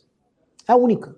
A única. Você não vai encontrar em nenhum outro município, em nenhuma outra capital, alguém que sintetize esses problemas e traga eles uh, na forma de soluções.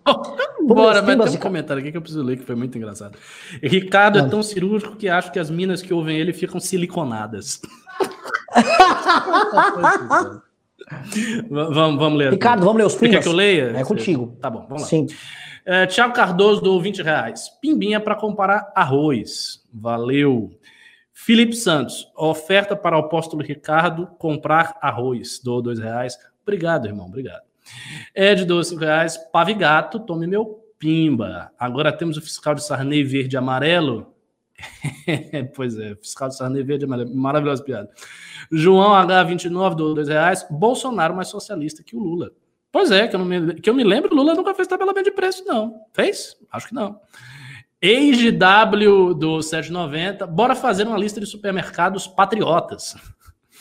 Anderley Pastrello, do 10 reais. Olha só, um islamita cowboy tá engordando que nem um judeu na Páscoa, professor Cabum. Não tanto, não tanto. Ainda, ainda, ainda tô, tô em forma, né? E, e voltei agora para academia. Não, não tô conseguindo ir direito, não, mas vamos manter a regularidade. Kildare Costa doou 10 reais. Já assino academia, vou tirar minhas dúvidas por lá. Ok. Hoje eu queria saber do Ricardo, fã de Alomar como eu, olha só, o que acha de Wilson Aragão e Juraídos da Cruz que estão esquecidos. Força, amigos. Eu não os ouvi, não, não, não conheço. Porque eu vou dizer, a minha relação com a música popular ela é muito curiosa. Eu não tenho conhecimento da música popular. Eu vou pensando as coisas que me aparecem e que me interessam. Então, o meu gosto é totalmente compósito, totalmente heterogêneo. Eu gosto de banda de reggae, eu gosto de banda de metal extremo, eu gosto até de coisa de pop. E eu vou pegando assim de acordo com o que agrada o meu ouvido. Então, eu não tenho conhecimento real uh, da música popular. Eu sei que Elomar é um grande cantor e eu já ouvi vários álbuns dele. Uh, Samuel Oliveira, do 20 reais. Como fica com Bolsonaro dobrando a, pro, a, aposta no projeto Venezuela e possivelmente Arthur na prefeitura e Pavigato na Câmara? Quer responder, né? Repita, por favor, essa pergunta okay. para poder. Como fica? Ele quer uma análise do cenário, como fica o cenário com Bolsonaro dobrando a aposta no projeto Venezuela e o Arthur na prefeitura e Pavinato na Câmara. Ou seja, como vai ser a relação da cidade de São Paulo com o governo federal? Tá, boa pergunta. Então, aqui estou, por é, favor, isso aqui, para quem for recortar, isso aqui é uma análise que estou fazendo fria, não representa um apoio nem endosso a candidatura de ninguém. Muito pelo contrário, sou muito crítico a essas candidaturas que você citou aí. Tá? É, eu creio que o, o, o, o pré-candidato Arthur Duval havia colocado numa, em algumas entrevistas que ele pretende, se caso eleito, ele não vai fazer oposição nem ao governo estadual nem ao federal, porque ele tem que buscar parceria com ambos. E vejam, a prefeitura de São Paulo, ela vai perder muito orçamento, né? Ela teve uns 68 bi de orçamento. Esse ano é um bom orçamento, mas ele tende a cair no ano que vem, queda na arrecadação. Você vai ter uma série de pessoas que também tem um outro problema grave, que é que são as pequenas empresas em São Paulo. Em São Paulo é uma construção de pequenas empresas absolutamente em frangalhos. Então, você tem uma ilha de prosperidade, por exemplo, na Faria Lima, com o mercado de capitais, que representa em si a concentração do dinheiro, concentrado na Faria Lima, e o pequeno negócio lá, o mercadinho, a mercearia, a borracharia, a padaria, a, o pequeno restaurante, tal, esse cara quebrando.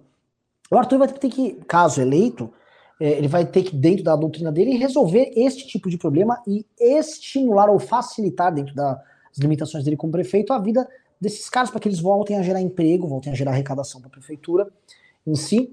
E isso vai se chocar com as políticas econômicas do Bolsonaro, que pensando direitinho, o Bolsonaro vai querer investir no Nordeste e nesse eleitorado para lá. Como o Brasil é, não é totalmente um poço sem fundo, ele vai tirar de um lado e puxar para o outro. Então, a gente pode prever algum tipo de disputa, porque não vai vir dinheiro do governo federal para obras aqui na prefeitura, é, com o Bolsonaro vendo o Arthur como um possível adversário. Sim. Eu Sim. acho, eu, eu, vou dar uma opinião sobre isso. Eu acho que se o, o Arthur for prefeito, ele vai ter um problemaço com o Bolsonaro, porque ele é do MBL. Tá? Então, e, e, assim, por mais que ele tente fazer uma gestão conciliadora, é óbvio ele vai tentar fazer e tal, mas é do movimento. Bolsonaro vai querer prejudicá-lo. Bolsonaro vai querer prejudicá-lo. Se Bolsonaro puder prejudicá-lo, ele vai querer prejudicá-lo. Acho que pois fará é. isso, inclusive, inclusive, para não deixar que um sucessor do MBL no futuro possa eclipsar a imagem dele na direita. Eu acho que Sim. Vai, vai ser um pau violento aí. Né? Mas vamos ver. Ainda tem muita Sim. coisa. O cara precisa primeiro ganhar. Tem que primeiro, primeiro tem que ganhar, para depois a gente.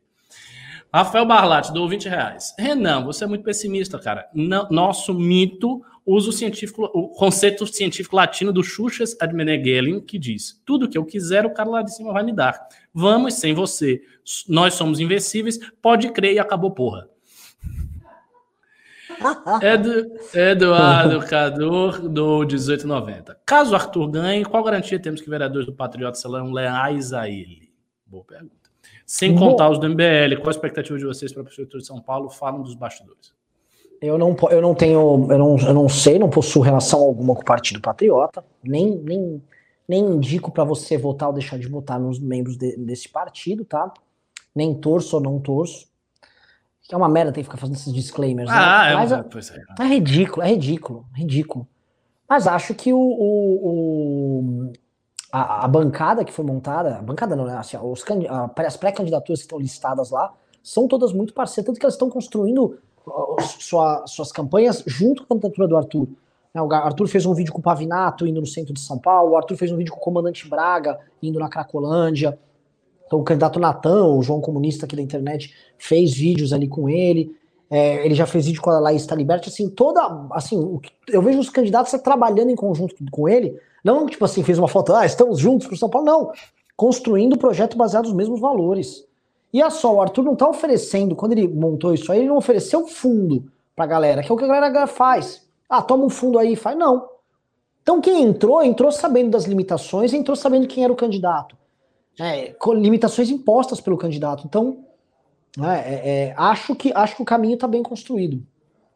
E, e, tem um detalhe, que é o seguinte: esse pessoal naturalmente não vai ter apoio de bolsonarista nem de bolsonarismo prima facie até porque eles estão sob o guarda-chuva do Arthur. Então não vai ter a questão ideológica de ah, chegou lá, Bolsonaro, os caras não vão ter nem esse voto. Então, isso aí já se resolve de antemão. E teve um é... cara que tentou, ô, ô, Ricardo, teve um cara que tentou entrar no, na chapa do Patrão, chama Major Costa Silva, até fez ah, um vídeo Ele é bolsonarista, ah, do Minion, mais extremo, tentou entrar, não entrou. É, foi, foi lá pro PTB. Vamos lá, Daniel Oliveira, do cinco reais. É esse MBL que o povo gosta, é esse MBL que o povo quer. Valeu. Eduardo Manica dou 50 reais, pimbaço, brigadão, ajuda muito esse valor. Anderley Pastrelou, 10 reais. Povo recebendo grana e eu pagando 50 conto de imposto de inventário de bens para o governo. Será que ainda dá tempo de pegar aqueles 600 reais? É, tenta aí, né? Às vezes a situação tá tão ruim que em breve você vai ter que precisar desse dinheiro. Eu não estou não tô fazendo isso como uma previsão, eu só estou, enfim, sendo irônico com a nossa situação. Uh, Rafael Afonso, do 1890. O microfone do Pavo tem um problema. Toda vez que ele aumenta o tom de voz, o áudio distorce. Sempre que ele está na live acontece isso, não é de hoje. É por causa dos espíritos. Uh, Daniel Oliveira, do 15 reais. Percebo que a palestrice já está infectando ministérios além de Papo Guedes. Tereza Cristina já durou a pílula, dizendo que ano que vem teremos uma safra gigante, os alimentos vão baixar e o BR vai decolar. É, assim eu vou dar uma opinião sobre esses diagnósticos. Eu acho que certos diagnósticos ufanistas e positivos eles são esperados de um ministro de um governo. O ministro do governo ele não é um jornalista e nem é um opinador político. Então, há uma certa faixa daquilo que ele deve apoiar mesmo o governo.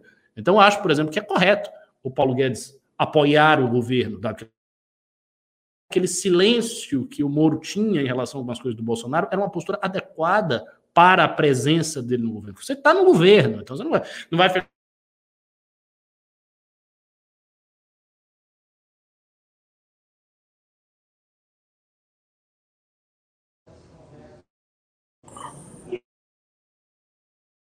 que é o caso do, do, do Guedes, fazendo uma série de promessas e não as cumprindo, aí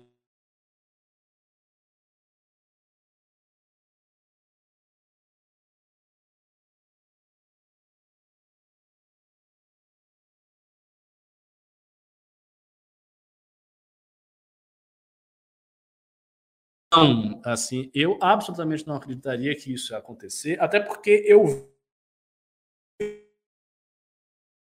A internet aqui está meio incerta. Eu espero que não fique assim na hora da aula, né? Que a gente vai ter a nossa aula depois. Inclusive, vou adiantar os pimbos cada.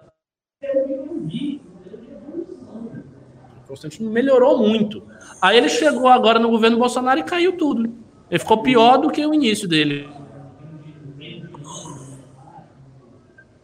mas ele tinha melhorado muito, ele evoluiu, evoluiu como estudioso, evoluiu como jornalista e aí tá na situação. Pavinato já está no nível financeiro como advogado da elite, que já pode ser chama chamado de sugar daddy para os meninos de 21 anos abrir um alçapão no fundo do poço. É, ele abriu um alçapão, mas é, é, mais um. Aguarde. Daniel Oliveira deu 5 reais. O Papo Guedes é tipo o Binotto da Ferrari, que fez. Não engana ninguém com chassi motor vagabundos. Ô, Ricardo, ó, só um negócio, tá, tá, horrível a conexão aqui. Não sei se você tá me vendo, deixa eu ver. Assim, eu tô vendo. Aqui. Deu uns bugs Agora aqui terríveis aqui. É, vamos lá. Tacos D do 10 reais. Aguardando a bolha de popularidade explodir com o fim do auxílio, somado ao surgimento de uma vacina para receber de vocês o convite para ir à rua. Exa Você falou bem. Tem que ver essa transição. A gente tem que ver essa transição. Porque se for uma transição muito desfavorável, Aí já dá para pensar uma manifestação com três meses, alguma coisa assim. Agora, eu vou dizer uma coisa que eu acho que manifestação. Se for para fazer, também tem que fazer depois da campanha. Agora tá foda, porque se vai, vai, ó, fazer manifestação em cima de campanha não vai dar certo, porque aí não vai ter divulgação, a galera tá olhando a campanha, é muita coisa para fazer. Então, sinceramente, eu acho preferível deixar isso para depois da campanha, para o próximo ano, por uma questão de simples organização de trabalho mesmo. Para ter manifestação boa é necessário grande divulgação. Se não tiver, é melhor não fazer. Rafael Barlatti, do 10 reais. Vocês estão vendo a crise em Buenos Aires de motivo de polícia cercando a Quinta de Olivos? Não estou acompanhando. Sob... Eu acredito que o Fernandes é outro que não dura até ano que vem. Do Macri para cá, o peso para X dólar foi de 40 para 120. É, cara, a situação da Argentina é teratológica. Assim, a Argentina está precisando de uma intervenção, mas não é uma intervenção de ninguém, é uma intervenção divina. A Argentina está tá fodida. É que nem o Rio de Janeiro. Então, certas situações de crise que se eternalizam de um tal modo que você não pode nem dizer que há um país. O que há é uma crise. Então, o Rio de Janeiro não é mais um Estado, ele é uma crise sob a forma de um Estado. Uh, Loli Garcia dou cinco reais. Sempre me vem uma pergunta, mas vocês respondem antes. Ah, gente, tá bom no pensamento. Só me resta pimbar para agradecer. Obrigado, Renan, Malévola e Sorocaba. Valeu. Jefferson Chile deu 5 reais. Só um segundinho, ó. Só um segundinho. Hoje eu tô benigno, tô bonzinho.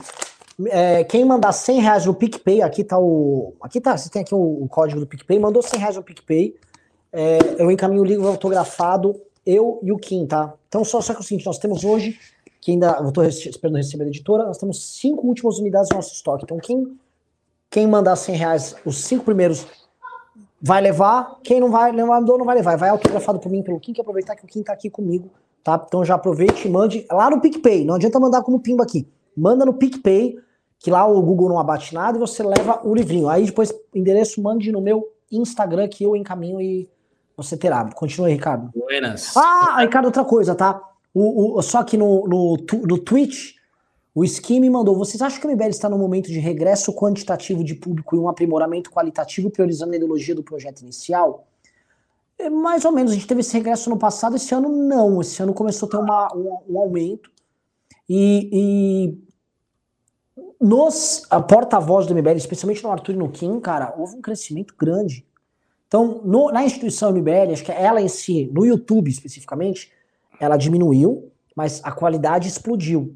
E talvez ela esteja exercendo uma função aqui de qualificar as pessoas, e aí elas têm os projetos pessoais com Kim, com Arthur, em especial os dois, que já são mais populares e abrangentes. Boa. Jefferson Chile doou 5 reais. Povo tem essência ser altamente volúvel. À medida que vai acabando o auxílio emergencial, a lua de mel acabará certamente. Exatamente. Exatamente. Eu só não sei assim, se a coisa vai ser tão uh, drástica, porque como tem uma transição dentro do auxílio, ou seja, não é que o povo recebeu 600 e não vai receber nada, ele vai receber alguma coisa. Então pode ser que Bolsonaro mantenha uma certa estabilidade da popularidade, tendo em vista o seguinte raciocínio: ah, é, tá menos, mas pelo menos ele está dando alguma coisa, não sei se o outro daria. E esse é um raciocínio que o povo pode fazer, até porque é um raciocínio pragmático e tem a sua validade. Caio Martins doou 5 reais. Ele quis que todos acreditassem que ele é responsável pelos 600. É óbvio. Se não falasse nada, estava na crista da onda, ele tem que falar virado para a privada. Vitor Souza deu 20 reais. Depois de semanas desanimado, essa colocação do Pavinato me deu um pouco de ânimo. O Kim está focado muito nisso. Que maravilha. Bom que você fique animado aí mesmo. E Naya Henrique, pensando pragmaticamente, 20 reais. Pensando pragmaticamente, se a única maneira de nos livrar do Bolsonaro for o Moro, e aí? É, eu tenho a seguinte opinião. Eu acho que qualquer apoio que o MBL dê em 2022 tem que ser um apoio negociado que significa conversar os termos do apoio e tentar extrair o máximo desse apoio.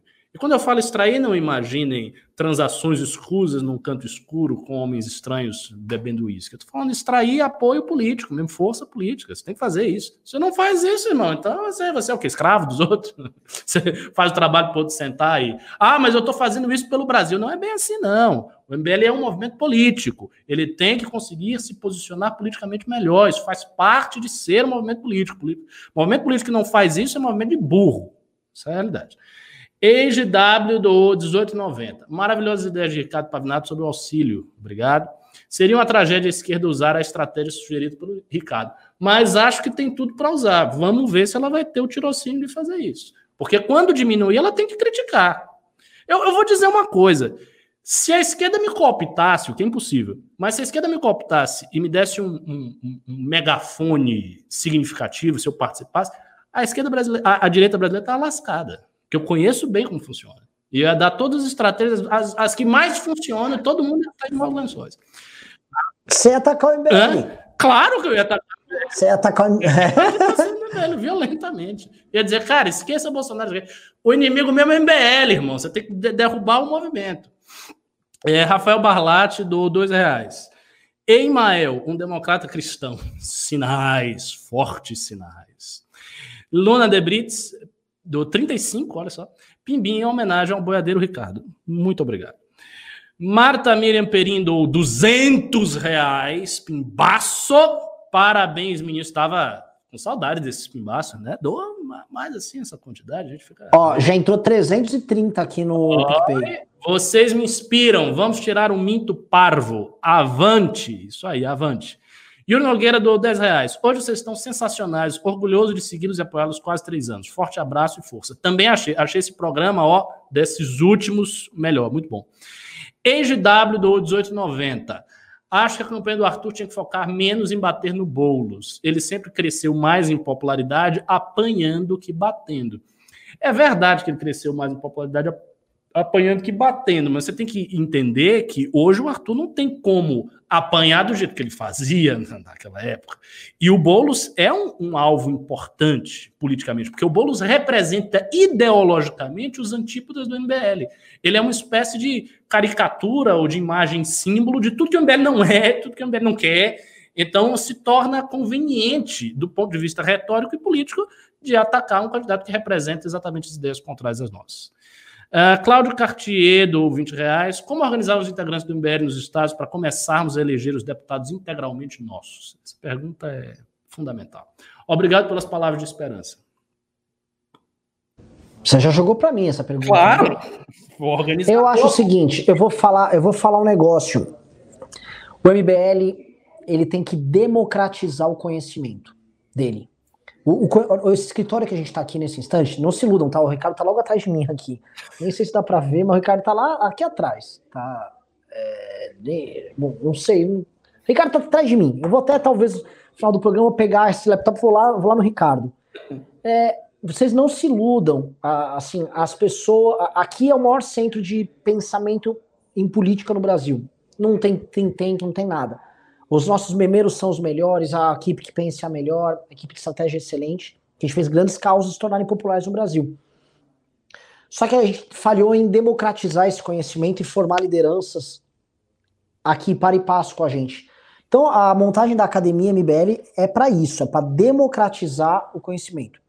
Ela está numa versão beta agora. Por que, que eu digo versão beta? A gente está testando, está tendo as aulas, tá? Inclusive, acho que hoje tem aula do Ricardo, amanhã tem a minha.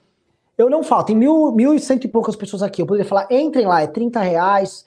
Cara, é uma versão beta. Eu quero fazer um lançamento para vocês. Pá, lançar bonitão. Agora tá testando. Quem quiser ir lá informalmente ver, vai lá ver. Mas assim, vai ter o lançamento e vão ser vagas limitadas, tá? Mas nós vamos democratizar, a gente vai treinar os atuais membros do MBL e vamos trabalhar na gente fora ao redor do Brasil para que eles possam replicar isso. Porque o, o conhecimento interno no MBL ele ficou um pouco represado aqui, ele precisa espalhar mais, a gente precisa ter mais Ricardos, Renans e Kins espalhados em diversos locais. E isso precisa, as pessoas precisam entender. Então, quem está sendo treinado agora nas aulas na versão beta, puta que pariu, é, é só mindfuck. É só, caralho, nossa, é isso. E é isso que a gente precisa ter. A gente precisa formar melhor, que é uma coisa que o Olavo fez, tá? O COF do Olavo, ele formou uma geração inteira de pessoas que pensam como ele Sim. e que estão ajudando na causa deles ali. O corpo hoje do Bolsonaro, enquanto militância, é, é a turma que veio do COF. Exatamente. E a gente precisa formar isso.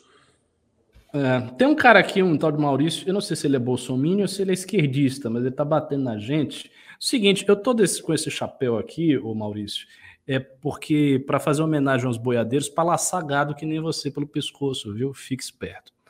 André Taver, do 10 reais. Gostei da lógica de Pavinato. Manter auxílio emergencial em troca de cortes nos altos salários da elite do funcionalismo público. Desse jeito, não deixamos a mão da esquerda essa luta.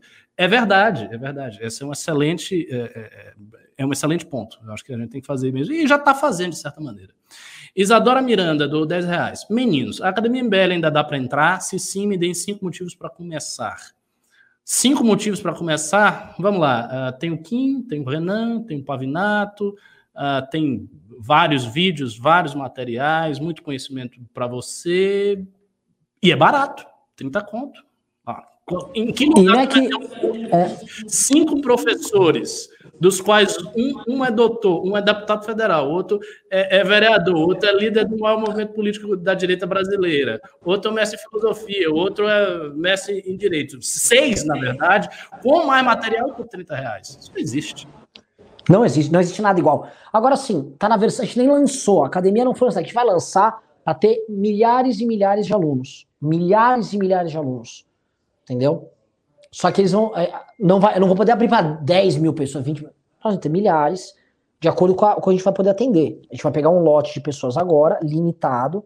Esperamos crescer a estrutura. No que vem, aumentamos o curso para ter mais pessoas atendendo. Eu quero ter um corpo aqui de pessoas atendendo em tempo real todo mundo que for da academia. Agora, para formar só, as pessoas. É, só um parênteses. Já é 9h15, eu tenho aula 9h30. Eu posso me atrasar um pouco na aula, porque tem bastante pimba ainda aqui. É muito pimba. Vamos, acelera aí. Vamos, então, vamos que vamos. Uh, Tiago Fernandes, do 1890. Galera de São Paulo, fique de olho em Débora Lovice, a mais nova membro do MBL Juiz de Fora. Ela tem muito a contribuir com ideias e ações. Olha que bacana. Débora Lovise. Vou procurar aqui. André Taver, não moro e não voto em São Paulo, mas farei campanha constante. Obrigadão. Disso depende de 2022, sem dúvida. MBL na veia. Ó, uma dica, uma dica. A gente está falando de descentralização, de espalhar conhecimento. Procure ver no seu, na sua cidade, se tem algum representante do MBL, alguém ligado que vai ser vereador e tal, e vote nele, faça a campanha por ele, ajude ele. Porque tem isso. O Arthur, as, as, as figuras aqui são, elas são muito conhecidas, elas atraem muita gente. Mas quem é de outro estado, de outra cidade, pode estar ajudando o MBL localmente. E isso é muito importante, a gente usar a nossa plataforma para ajudar os coordenadores dos outros núcleos. Vamos lá. Ro, ro, fotógrafo Berlim, Felipe Minicelli, do 10,99€. Pô, pessoal, deixa disponível para mim, por favor. Tô quase baixando Napster usando Netscape para procurar uma versão MP3 pirata do programa para baixar. Hashtag vídeo livre. Ah, Loli Garcia doou 5 reais. Discordo de vocês, o Bolsonaro não tem mérito algum. Quem criou o Bolsonaro foi a imprensa. MBL 2022, eu vou. Não, não concordo. Eu acho que ele tem mérito, sim. Ele teve mérito de dizer as coisas que ele disse, de sentir o feeling de todos os momentos e se colocar exatamente na posição mais populista possível, então teve mérito. Dizer que ah, não teve nenhum, então poderia ser qualquer outro. Mas por que não foi? A pergunta causal é se poderia ser qualquer outro, por que não foi? Aí você descobre o mérito. Rafael Barlatti, dou 10 reais. Pavinato, me desculpe, mas com esse papo não dá para vir para cima de nós. Não dá para cagar muita regra para cima do público que defende a Lava Jato e até mesmo as pessoas que ela compõe, já que vem de alguém que baba ovo do Gilmar Mendes e acha ele um bastião do direito. Não dá para pôr o dedo na cara de quem defende uma pessoa como Dallagnol, por exemplo, mas a mesma pessoa fica pianinho para os crimes, sim, os crimes, não erros, que o jagunço do Mato Grosso comete para não ficar mal na sociedade do direito de Brasília e São Paulo. Ter essa régua moral é querer chamar todos nós de babacas ou burros. Queria que o Pavinato estivesse aqui para responder, porque foi um pimba bruto. A Azura do 10 reais. Nós, liberais brasileiros, cometemos o mesmo erro de Ícaro em querer voar próximo ao sol com as asas feitas de cera. Bonita metáfora. O liberalismo brasileiro precisa construir do zero asas fortes, próprias e duradouras. Concordo? Uh, Malê Al Brasile. Olá, rapazes. Estou sem tempo de acompanhar vocês ultimamente, mas preciso falar com alguém a respeito do aplicativo MBL Academia. Como faço? Fala comigo, Malê. Me manda um, um, zap. Mas não manda no Facebook, não. Manda no, no WhatsApp, mais fácil. Guilherme César GC do 5 euros. Quem presidente seria a melhor opção? Manda um Chagas Bola aí, Renan. Chagas Bola! Eu vou ver se o Chagas Bola, inclusive, tá na eleição, pessoal. Vou dar uma checada, que possivelmente é candidato a vereador. É, é. Isadora Miranda, dos 5 reais. Vocês não acham que o culto religioso que o brasileiro nutre por políticos não é também pela falta de um herói histórico nacional? Acho. Gostaria de responder isso com mais profundidade, mas nosso tempo está muito apertado. Anderley Patrulho do 10 reais. O Jair não está preocupado com São Paulo. Ele prefere ter um bolo na prefeitura para fazer antagonismo, para ter alguém para pôr a culpa, direcionando recursos para fazer currais eleitorais no Nordeste. Também acho, também acho. Agora eu vou dizer uma coisa rapidinho sobre a candidatura do Boulos. Se porventura e por azar de São Paulo Boulos ganhasse e tornasse prefeito, isso não seria de todo ruim para a direita. Não seria porque eu acho que a gestão dele seria desastrosa, ou seria uma gestão muito mais conciliatória do que ele está oferecendo e iria se queimar na esquerda. Então, eu acho que ele, ele teria muita dificuldade de gestão pelo que ele está oferecendo. Né? Uh, Elias Barnard, do cinco reais. O paradoxo do Bolsonaro: entrega cargo para poder governar, mas manda reforma fajuta que, se não, barram. Pois é, é porque ele não entregou o carro para isso, o cargo para isso. Anderley Pastrello, do 10 reais. Quem pode dizer se vamos ter safra recorde não é o Guedes, é o INPE. Aquele que o Jair mandou todo mundo embora e pôs os puxa-sacos deles. Eles podem projetar se teremos uma seca, por exemplo. Pois é, né? Marcos Paulo da Silva, dois reais. Tenho dificuldade para pimbar, estão boicotando vocês. Sério? Tem que ver isso aí, né? Marcos Paulo da Silva, mais dois reais. Tenho três YouTube e até há pouco não pimbavam. Estranho. Uh, Naldo, se alguém mais tiver dificuldade de, de, ter pimbado, relate aqui nos comentários. Naldo Santos dou 5 reais. Bolsonaro vai colocar a culpa da inflação nesses empresários que apoiavam abertamente seus atos autoritários contra a democracia. Não, não acho, não. Não acho que ele vai botar a culpa no empresariado da inflação. Ele vai botar a culpa na pandemia. A pandemia hoje é o grande repositório das culpas de tudo que aconteceu. Ah, teve ah, pandemia, teve que parar a economia, os caras queriam, me impediram de continuar, e tá aí o resultado. Aí sim eu acho que ele tem um discurso. Luna de Brits, dou 5 reais. O pessoal aqui do chat quer que o MBL vire partido. É, quer comentar sobre isso? Eu acho que tem que acelerar, Ricardo, porque você tem que é, Já tá no fim, eu tô, eu tô rápido aqui. Rafael Barlatti, do dois reais. Mais professores Ricardo e menos 15, joga muito mal. Ah, obrigado pela preferência, mas eu jogo mal pra cacete também? Uh, Rita Bertin, do 10 reais. Continuem firmes nesse caminho, a semeadura vai dar frutos, acreditem. Coragem, força e fé. E com isso, terminando os nossos pimbas. Então, eu avisando aqui, ó, para levar o livro, três pessoas levaram. O Luiz mandou 110 no PicPay, o Danilo F. Moreira mandou 110 no PicPay e a Mária Fugitani mandou 100 reais no PicPay. Pessoal, vocês vão levar o livro autografado por mim, pelo Kim, mas para isso preciso que vocês me mandem um inbox, um DM no Instagram, que eu lerei e vou mandar passar para a equipe aqui e o pessoal vai despachar para casa de vocês. Programaço, estamos de volta aí amanhã. Excelente programa para mostrar que tem. Quando trazemos aqui esperança e verdade para vocês, a galera tá, manda pimba, a audiência vem. Ricardão, tamo junto. Valeu para todo mundo. Minha aula agora. Vou, dar um, vou beber água, descansar um pouquinho. Valeu aí pela audiência. Me sigam no Twitter, arroba Ricardo Tchau. Valeu. Falou.